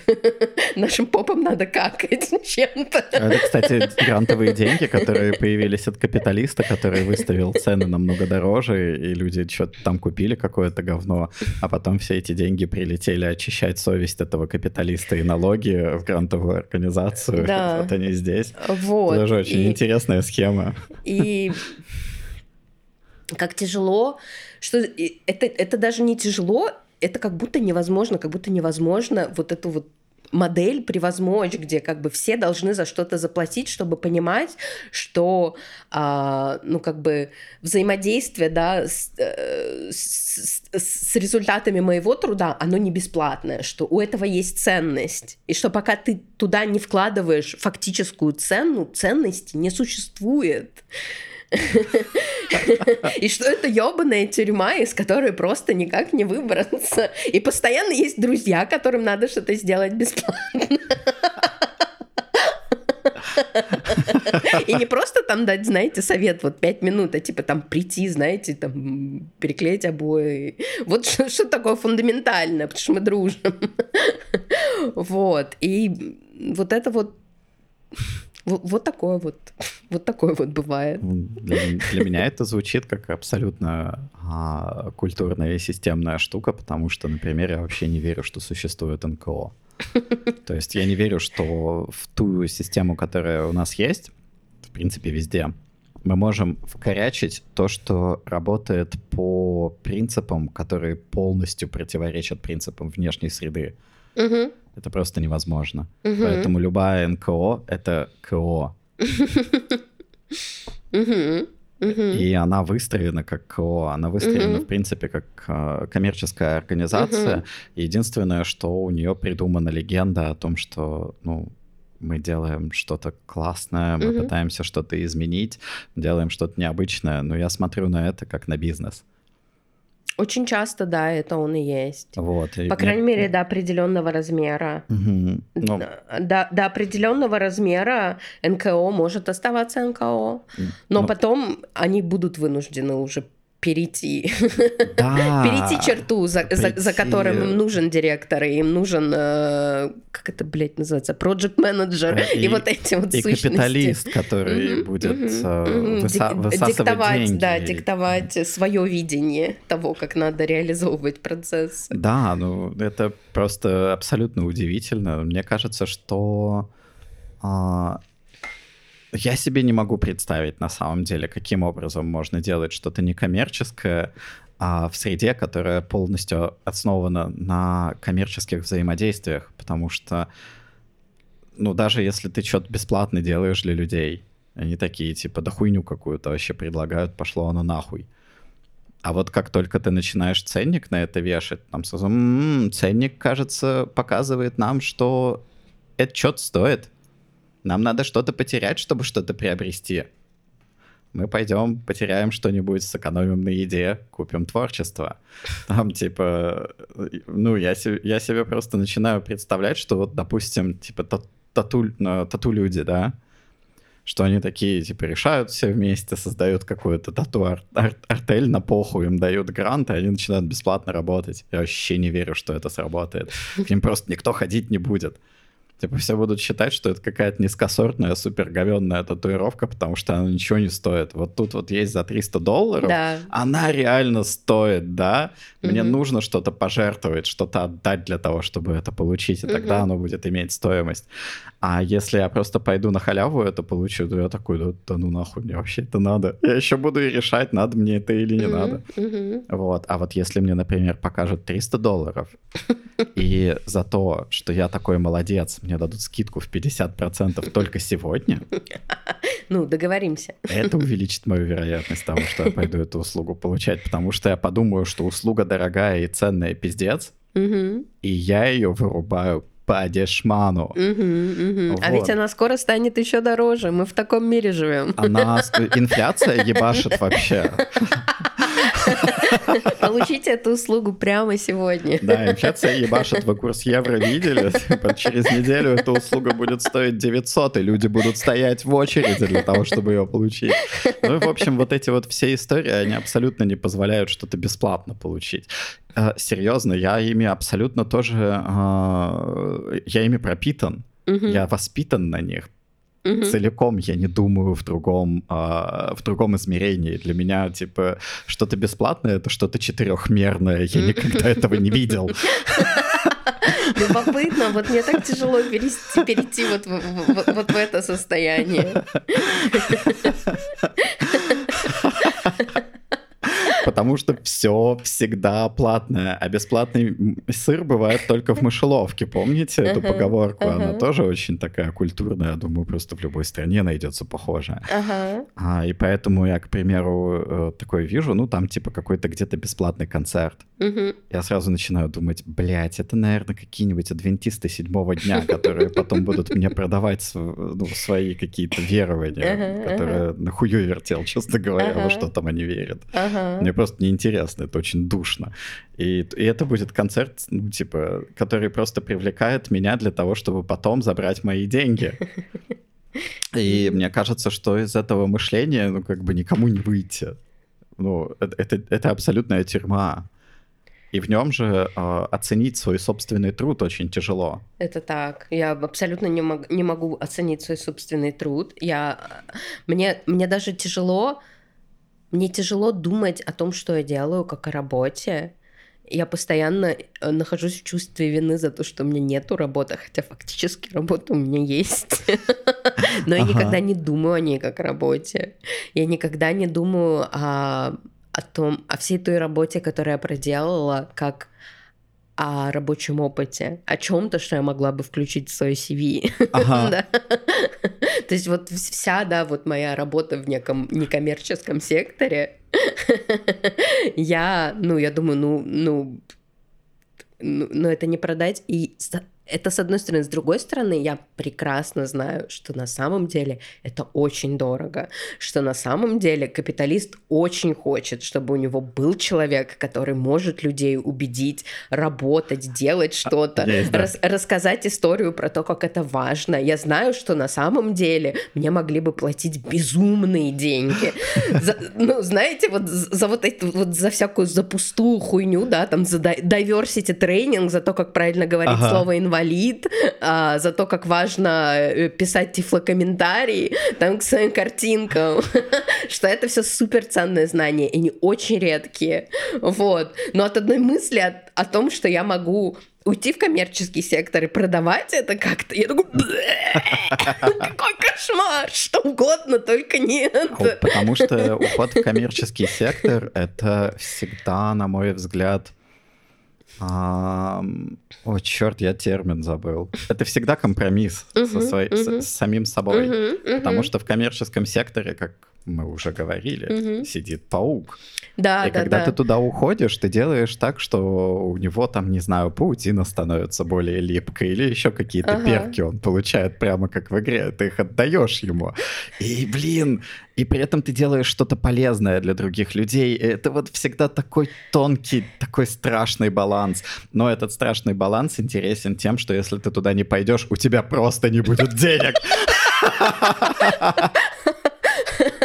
Это даже не моральный выбор. То есть, ну, типа, не хочешь, не ходи. Ну, конечно, не хочешь, не ходи. Не хочешь, ешь листья. На вершине вот этого вот как бы, на вершине этого компромисса, да, а, находится то, что ты сможешь делать одну работу для паука, а одну работу для себя. Охуенно. Что как бы ты сможешь выйти вот на этот уровень, где как бы у тебя есть и зарплата от паука, и возможность сделать что-то для души. А при этом на зарплате от паука ты будешь так выгорать, что души у тебя уже не останется. А вот мы об этом тоже, кстати, разговаривали на, ну, на, на психотерапии, и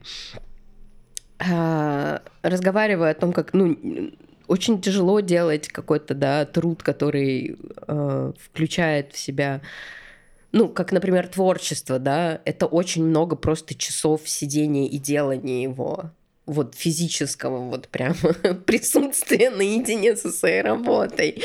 Вот. И что а, для того, чтобы выйти в место, где ты можешь жить на эти деньги, тебе надо просто делать это товаром еще более элитным, еще более а, элитным. А... Только в месте, где тво, твое творчество становится супер элитным, это место, где у тебя есть некая свобода, как бы иметь психотерапию, уехать из России, вот такие вот вещи себе ну, позволить. Э, можно поменять оптику и посмотреть это как на честь творческого мундира. То есть сто, стоимость твоих объектов — это честь твоего творческого мундира. Она как бы подкрепляет весь твой путь. А, то, что всю твою уникальность, а, все на самом деле вот эти вот ужасные не знаю, потраченные ночи на эти книги, uh-huh. на эти скиллы, на всю эту uh-huh. фигню. И мне кажется, что ценник у творческого человека все-таки это его честь мундира. Потому что, ну, как бы выставить себе маленький ценник, это просто смешно. За, ну, что это за награда вообще за весь этот путь? Да лучше, блядь, вообще награды не иметь, чем вот эти копейки. Это такая абсурдность реальности того, что творчество супер дорогое или вообще ничего не стоит. Либо оно считается чем-то индустриальным. Тогда, когда оно стоит дешево, это просто обозначает, что вы уже не творческий человек, а индустриалист. Ага. То есть, что вы херачите эти штуки просто по 5 минут, вы добились какой-то невероятной эффективности, ага. вы можете выпустить 50. Но тут я начинаю думать о фотографии. Потому что, условно, ты снова проходишь творческий путь, ты молодец, тебя знают люди, что еще должно произойти. Ты Ограничение количества принтов, Выставился на, какой-нибудь ссаной выставке. И тут, да, происходит ограничение количества принтов, но при этом вот этот вот ну, физический объект, он уже просто стоит ничего вообще. Ну это NFT. Это, это, NFT, это это только в более виртуальной реальности. Да, да. И здесь тоже оценка труда, она очень интересна, потому что это э, бизнес с хуйни, но при этом, если мы посмотрим на любой другой бизнес, по сути, наверное, он построен на чем-то том же самом. Да, да. Я понимаю, не, не, может быть, есть какие-то очень прямые типы бизнеса, вот как мы ходим в нашу столовку, да, угу. и там э, продают еду. Угу. Окей, они просто себе получают из этого зарплату, угу. она принадлежит людям, которые семья. Угу, угу. Вот. И они на это живут, и вот они придумали, как им работать и въебывать, и получать, э, типа, какой-то доход. Угу. Никакого мифа. Ничего да. вообще. Просто... Сами сделали себе рабочее место, сами да. на, на да. нем поработали. Да, сами сделали рабочее место, сами поработали. Но как только мы выходим на уровень выше, там начинается магия. Угу. И чем выше, тем больше это сияющая непонятная магия. Потому что если, например, представить себе работу какого-нибудь человека, который торгует на бирже а, валютами, или торгуют на бирже NFT. То есть помимо того, что NFT есть, да, ты еще можешь торговать ими на бирже, делать из них портфель. Какие-то из них теряют цену, какие-то приобретают цены. В какие-то ты вкладываешься, потому что ты веришь, что они взлетят. И ну, вот этот уровень абстрактно, он ага. становится абсолютно сюрреалистичным. Он никак не связан с реальностью, он не связан абсолютно ни с чем. Его не существует. И мне кажется, что А творчество и физическое творчество тоже, оно не приносит дохода до тех пор, пока оно не уходит в этот уровень абстракта. И mm-hmm. этот уровень абстракта, это типа я готов заплатить за это, не знаю, 15 тысяч рублей. Mm-hmm. Просто для того, чтобы я был классным, и чтобы mm-hmm. все думали, что я поддерживаю творчество. И разбираюсь в нем. Я разбираюсь, я поддерживаю, и у меня есть лишние бабки на то, чтобы за него заплатить. И при этом, когда я, например, покуп... купил бы, да, принт у фотографа, я бы на самом деле вкладывал в это не то, что я покупаю бумажку, на которой что-то распечатано, я бы вложил в это вот эту вот абстрактную историю о том, что на самом деле я отдаю как бы немножко какой-то любви этому человеку, uh-huh, uh-huh. я даю ему возможность жить дальше. Uh-huh. Я один из тех людей, которые дают ему деньги для того, uh-huh. чтобы он мог продолжать свой прекрасный творческий путь. Uh-huh. Может быть, к этому стоит так отнестись и выйти в абстракт. Да, возможно. Я предлагаю э, не, не идти вот в это вот все, или, или вы хотите пойти? А вот в это вот все уже не пойти. Угу, мне тоже кажется, Мы что уже это надо перенести. С, мне кажется, что это надо унести в следующий да. раз. Чё, чего у вас? Э, что, что, что вы нового сегодня получили? Получила ли я что-то новое сегодня? Ну, мне кажется, что мы раскрыли хорошо тему хорошо тему а, вот этой вот абстрактности, ценности труда. Особ, особ, особенно если труд это, это творчество. Угу. Вот.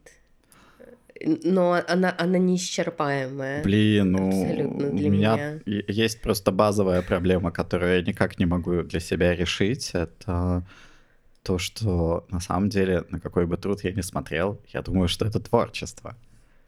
Это так. Ну, то есть ты изменяешь реальность, ты делаешь какие-то артефакты, я ты согласна. делаешь какие-то абстрактные или не абстрактные артефакты, пофиг. Да, я, я сама не люблю разделение на, на творчество и типа вот какое-то ремесло, и вот кто-то там крутит гайку, а кто-то там мазюкает кисточкой, и человек, который крутит гайку, это, это Ванька дурак, ага. а, а Колян с кисточкой, вот он такой ага. одухотворенный, образованный, ценный. И ценный. над всеми ними там Надо его поддержать. Да. Вот человека с кисточкой еще надо поддержать. И над всеми ними где-то в особняке каком-то типа сидит Стивен Кинг, он тупо типа пишет что-то, да. И, и, и он получает больше всех. Но рядом стоит особняк, особняк Билла Гейтса. Он получает еще больше, чем Стивен Кинг. В смысле, получает, я не говорю зарабатывает. Mm-hmm, потому mm-hmm. что зарабатывает здесь уже не... Ну, то есть, блин, оно не работает. Ты больше не зарабатываешь, ты получаешь просто. Да, да. То, что тебе этот мир задолжал.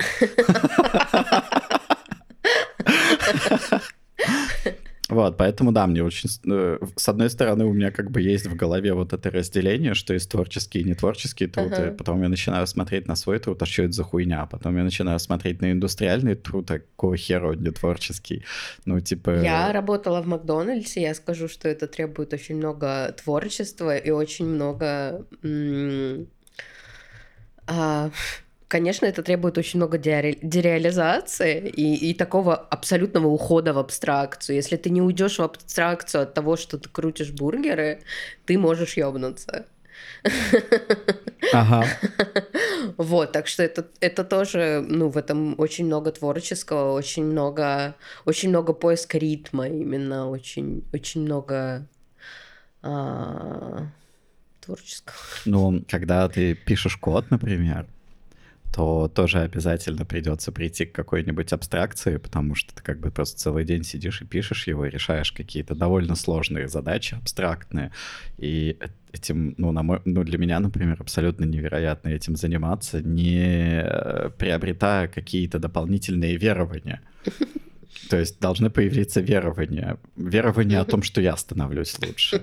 Верование о том, что мир становится лучше. Верование о том, что кому-то от этого, от того, что я делаю, становится лучше. Блин, мы не раскрыли важную тему того, что очень много вот этого вот эм, айтишной работы сводится к тому, что ты делаешь качественный продукт, и люди так держатся за эту идею того, что даже если это бессмысленно, даже если это хз что, По крайней мере, это качественный продукт. Это, это одна из самых больших лжей вообще. Это вот просто, знаете, в IT-сфере есть шайтан. И, и он приходит на какие-то вот эти митинги там просто говорит, ребят, вы делаете качественный продукт. Так, пожалуйста, прикрепи вот тем скотчем вот это колесо к этому костылю, назовем это велосипед и посмотрим, как пользователь на него сядет. Он смеется и говорит, ну что, достаточно качественный продукт получился.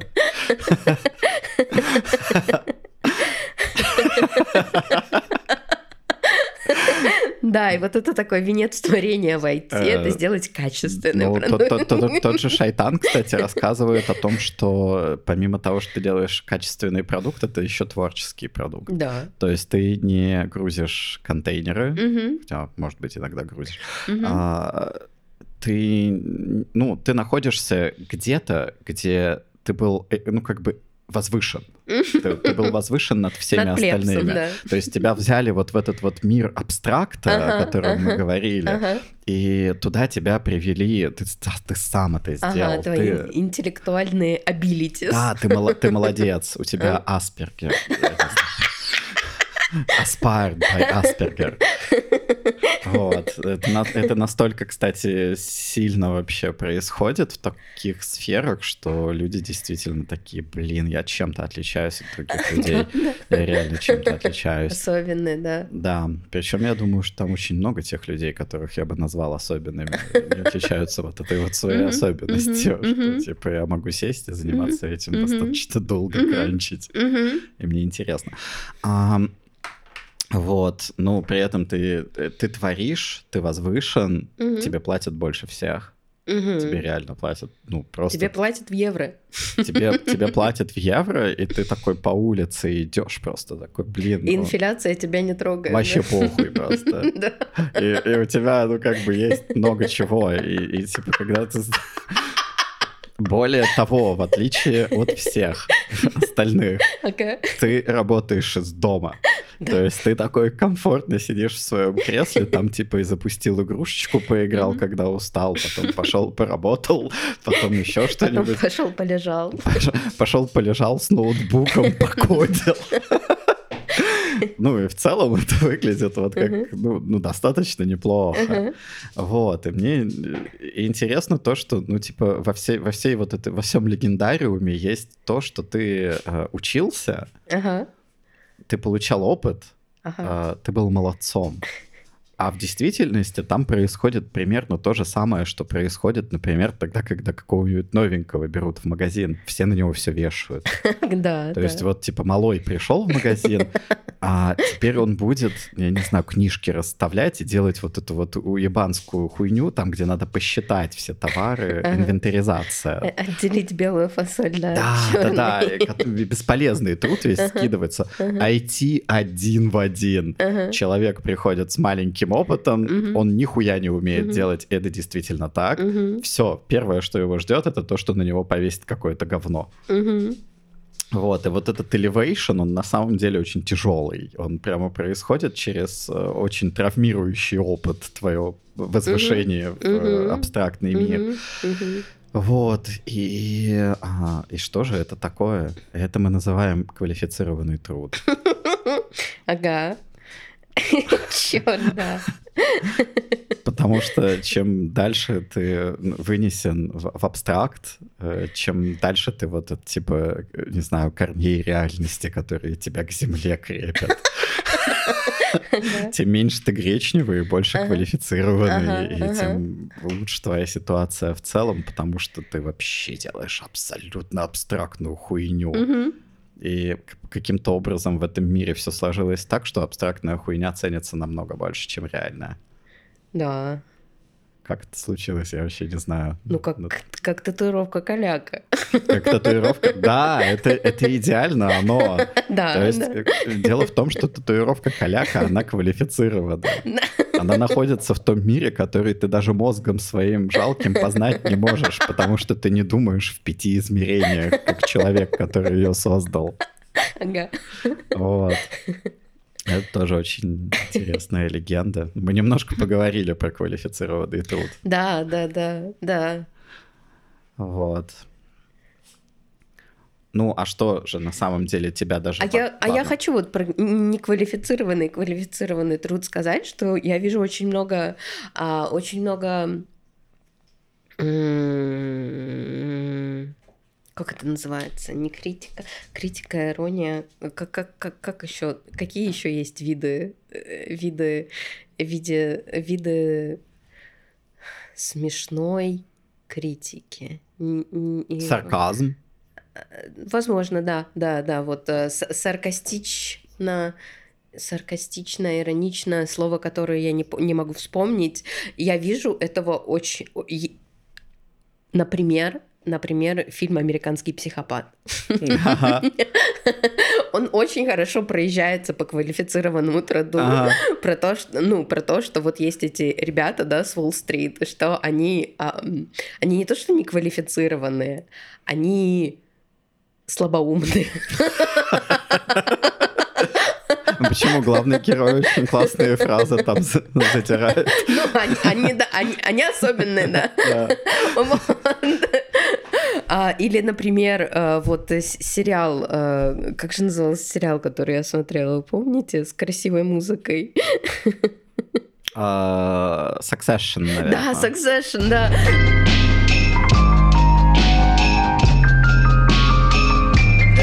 так много а, шуток над тем, как никто не знает, что он делает, что все делают какую-то хуйню, все постоянно перекладывают хуйню на, ну, на, на, на, самое, на самого новенького как раз. Вот, что все постоянно боятся, что все увидят, что они не знают, что они делают, все постоянно рассказывают истории о своем неебическом опыте управления компаниями, хотя на самом деле они просто, ну, чьи-то дети. Ага. Вот. И я очень люблю эту критику. Я очень, я очень люблю этот э, как бы жанр, да, очень, очень люблю этот жанр. Но при этом я вижу, как никто, как будто бы никто, а, кто смотрит это, не видит, что на самом деле там очень смеются над тем, что все эти люди, ну, они голый король. О, черт. Ну, э, почему? Мне кажется, что это достаточно видно, потому что а, это же реализм. Оно так и есть. Ну, то есть success, это, Succession это, это, это, это то, как оно происходит. Это даже комедия. Я бы сказала, что там очень много элементов комедии. Да, я понимаю, но, но вот, вот эта вот корпоративная а, херня, она происходит именно так. Угу. Ну, то есть Succession — это документалка почти. Да, да. И она достаточно смешная. Ну, то есть мне есть какой-то фан. Она и жуткая, и смешная, и ну вот, вот это же за. Ага. Поэтому он такой классный. Ага. Вот, и я как раз вспоминаю э, свою тоже бытность вот на каких-то вершинах квалифицированного труда, когда я там типа был такой OIT-директор, ага, да, ага. условно. Ага, и самый мой большой страх был это каким-то образом показать людям, ну, окружающим, что я что-то не знаю. Ага, ага. Или что, да, да, или да. что я не понимаю, вот, э, как бы, куда мы идем. А, а на самом деле это было просто постоянный стресс от того, что я нихуя не понимаю вообще. Угу. Вот что, э, ну, что как бы для меня составило вот эту вот картину. Потому что невозможно в иерархии понимать, что происходит в принципе. Ты никогда не знаешь, над чем, ну, что, что вообще там. И вот эта вот квалификация, которая выносит еще и в иерархию, она на самом деле очень сильно выносит мозги. И американский психопат, он очень красиво на это похож, потому что кукуха отплывает очень uh-huh, сильно. Uh-huh. И кто-то с этим копит, ну, люди с этим по-разному копят. Угу. Первое — это йога.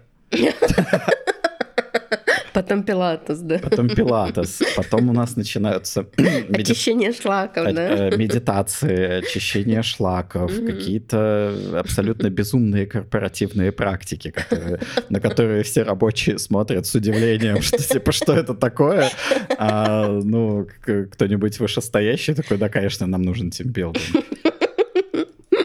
Вот. И все уже давно знакомы, и все окей, и работают так, как им комфортно, и тут кто-то прибегает и говорит, господи, так не хватает тимбилдинга этим ребятам, сейчас мы будем тимбилдинг делать.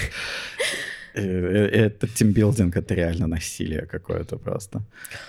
Вот э, э, еще надо упомянуть, как э, как тяжело во всей этой системе, находясь снизу, нести всю ответственность за все вообще, да, вот как тот самый кассир в пятерочке, который э, становится, ну, как бы центром вс- всей не- ненависти и недовольства того, как работает пятерочка мало того, что ты становишься, ну, как бы вот, это, вот этим вот объектом, принимающим всю ненависть на то, что неправильно с твоей ебаной пятерочкой, а также каждая, каждая, каждая ерунда а, может закончиться э, увольнением.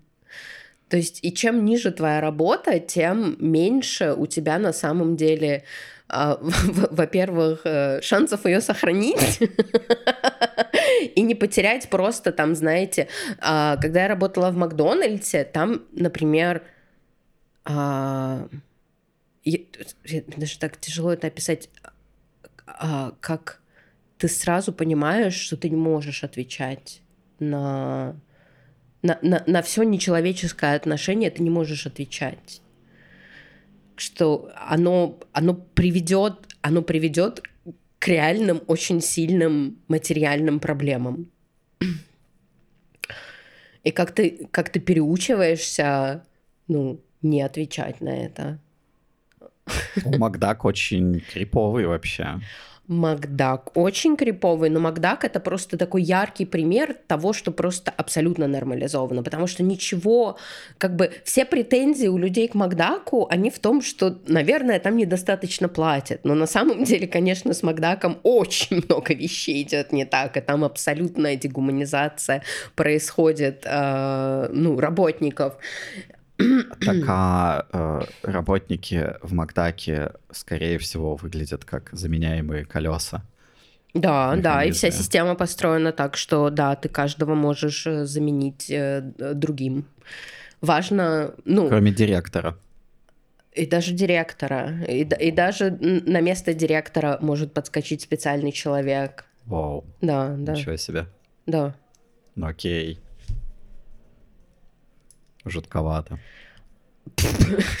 You have no idea. Мне кажется, что Макдак все-таки типа такой вот э, такой красивый продукт э, культуры, в которой мы живем. Да, да, это, это абсолютно и, так. И чтобы пытаться вот что-то вот это построить, ну, построить какой-то механизм, в котором люди заменяются как колеса, при этом этот механизм ну, высасывает из них время и труд по максимуму, платит по минимуму. И чем угу. выше, тем больше кто-то получает. И где-то угу. на вершине, на самом деле, вот на горе абстракта сидит клоун. Сидит клоун, да, который в Макдональдсе, если вы не знаете, там очень строгие э, правила гигиены, да, назовем это общей гигиены, да, того, как ты заходишь на кухню, там, а какую одежду ты можешь носить, там, какие там защитные сеточки, перчаточки, вот это вот, вот эта вот вся хуйня с этим. А, если ты их нарушаешь, то за это там ты можешь, э, там, выговоры, б -б -б, лишение, вплоть до, там, тебя не лишают, там нету понятия лишения премии. А, ты получаешь каждый квартал а, там, от 5 до 20 процентов всего, что ты заработал за квартал. По результатам твоих достижений и потом финального типа собеседования, где вы рефлексируете твой, а, твои успехи или неудачи. Вот. Да, можно, э, кажется, можно ничего не получить. Но, в общем, с этим очень строго, с этим очень ебут. А, э, в Макдональдсе ебут с такими мелочами.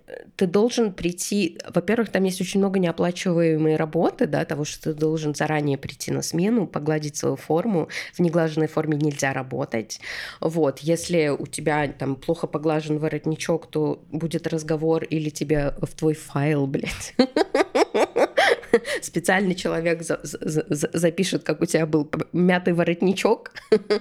А, вот. И при этом, при всем, при всей этой ужасной, чудовищной ебле дегуманизирующей, есть люди, которые занимаются, которые работают, скажем так, напрямую с директором. Ага. Это люди, которые помогают директору там за... слушайте хотела бы я знал знать как называются их роли но это скажем что это очень важные люди.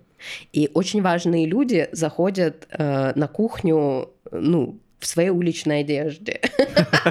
И никто никогда ничего им не говорит. Они даже могут иногда по приколу, они встают на станцию и начинают крутить бургеры. И такие, как это? Они не умеют. Если это не понятно, они не умеют. Э, надо, ну, нужен специальный человек, который через боль и страдания будет им говорить, что делать, при, при этом довольно быстро, при этом довольно вежливо вежливо.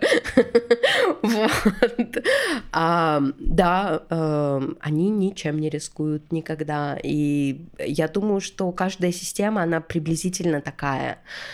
Вот с, с, в самом низу ты рискуешь всем, а на самом верху ты, э, ну, как бы, какие правила? Ну, любая корпоративная пирамида, она приблизительно такая, потому что в самом низу ты делаешь непосредственную работу. То есть, ну, работа происходит только в самом низу.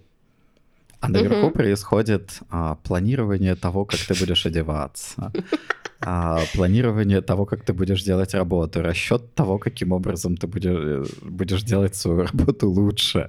И куча-куча каких-то вещей, вплоть до полного абстракта, где сидит типа большой мешок с деньгами, и он просто не делает никакую работу в ага, целом. Ага. А он иногда сидит за столом с другими мешками с деньгами, и они обсуждают э, график, идет он вверх или идет он вниз. И этот уровень абстракта просто вот как бы бог. Да, да. Вот. И любая корпоративная структура, она стремится к этому, это называется фейлизм, а на самом деле это типа целое учение, то есть это целая наука, как выстраивать mm-hmm. правильно. Mm-hmm. Макдак тоже в нее очень много mm-hmm. чего внес, инноваций mm-hmm. всяких чудесных. Mm-hmm. А, хорошо, что они не попали в IT, может, попали, я не ебу на самом деле, скорее всего, нет.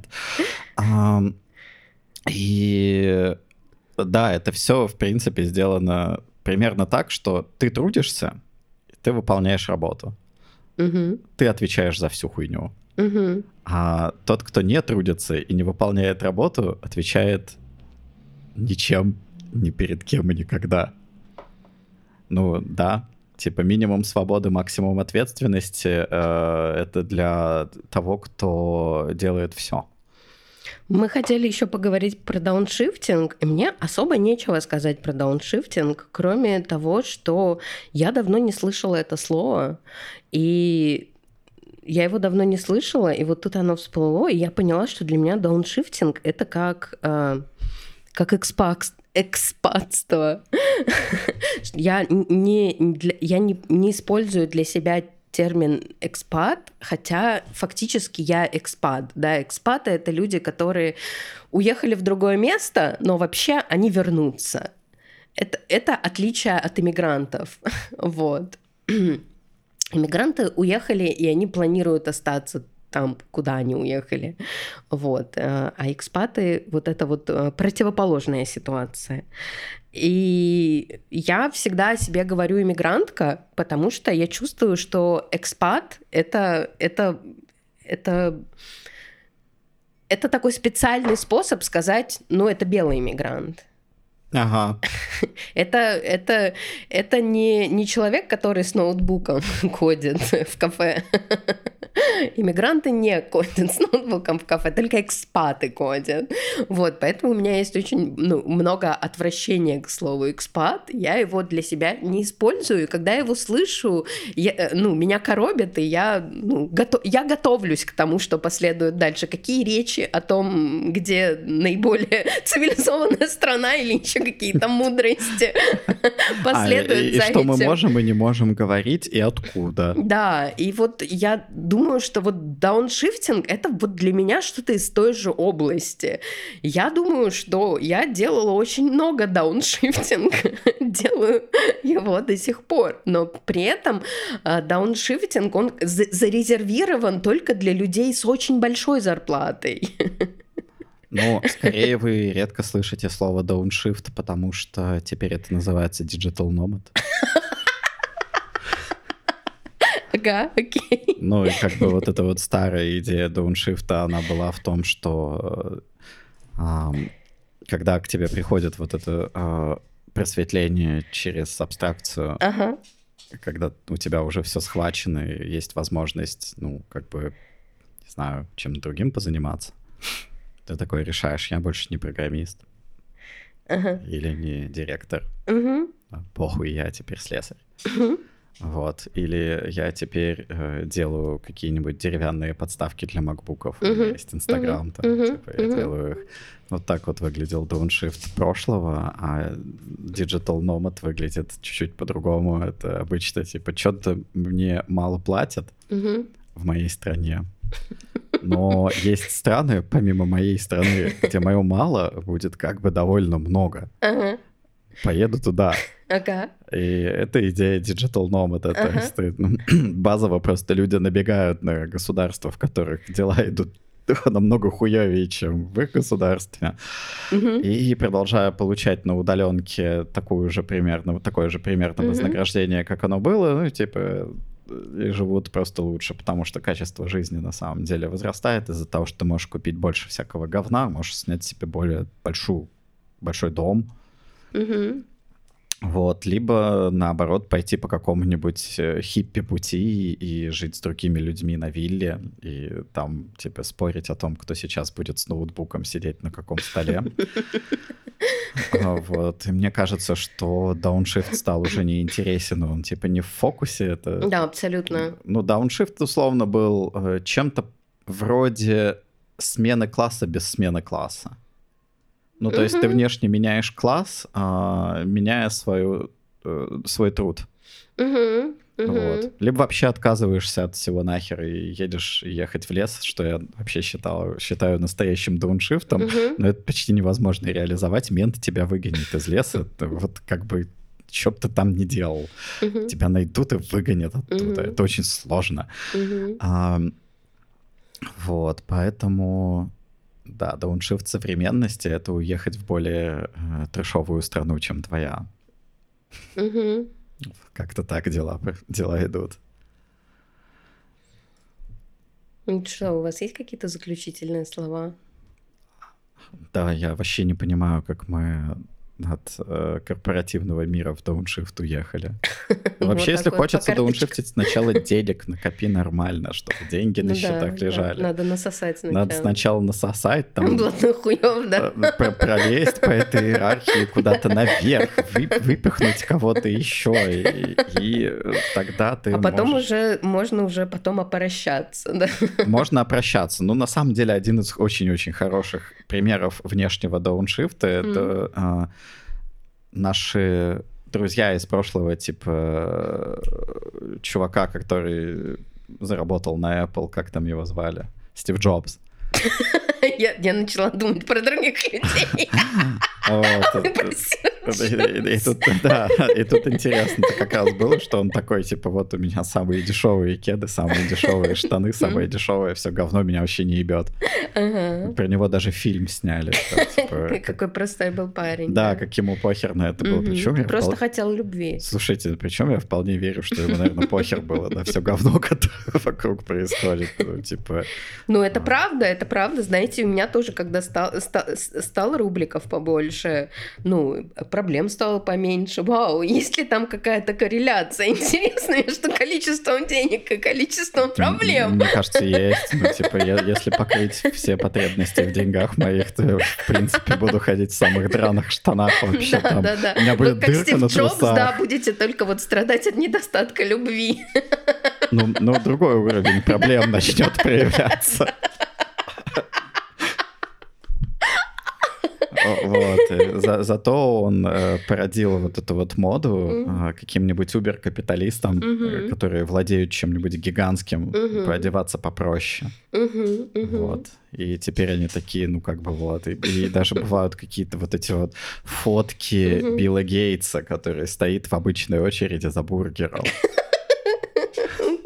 Вообще И, просто. и, и люди такие восхищаются, Парень из типа, народа. да, ничего себе, чувак стоит в обычной очереди за бургером, и следом за ним еще стоит э, Телохранитель. не, не телохранитель, а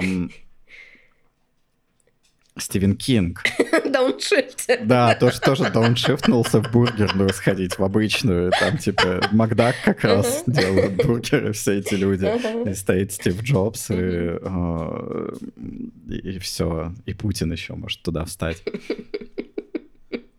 Кстати говоря, может встать за Стивом Джобсом прям следом. Я ничего против не имею. А, Не знаю, есть ли какие-то заключительные слова. Ну вот, мы как-то перешли к дауншифту от Мгм. труда, м, обсудили ценность труда, не пришли ни к каким выводам, потому Мгм. что выводы это Мгм. для дураков. Это не абстрактно, да.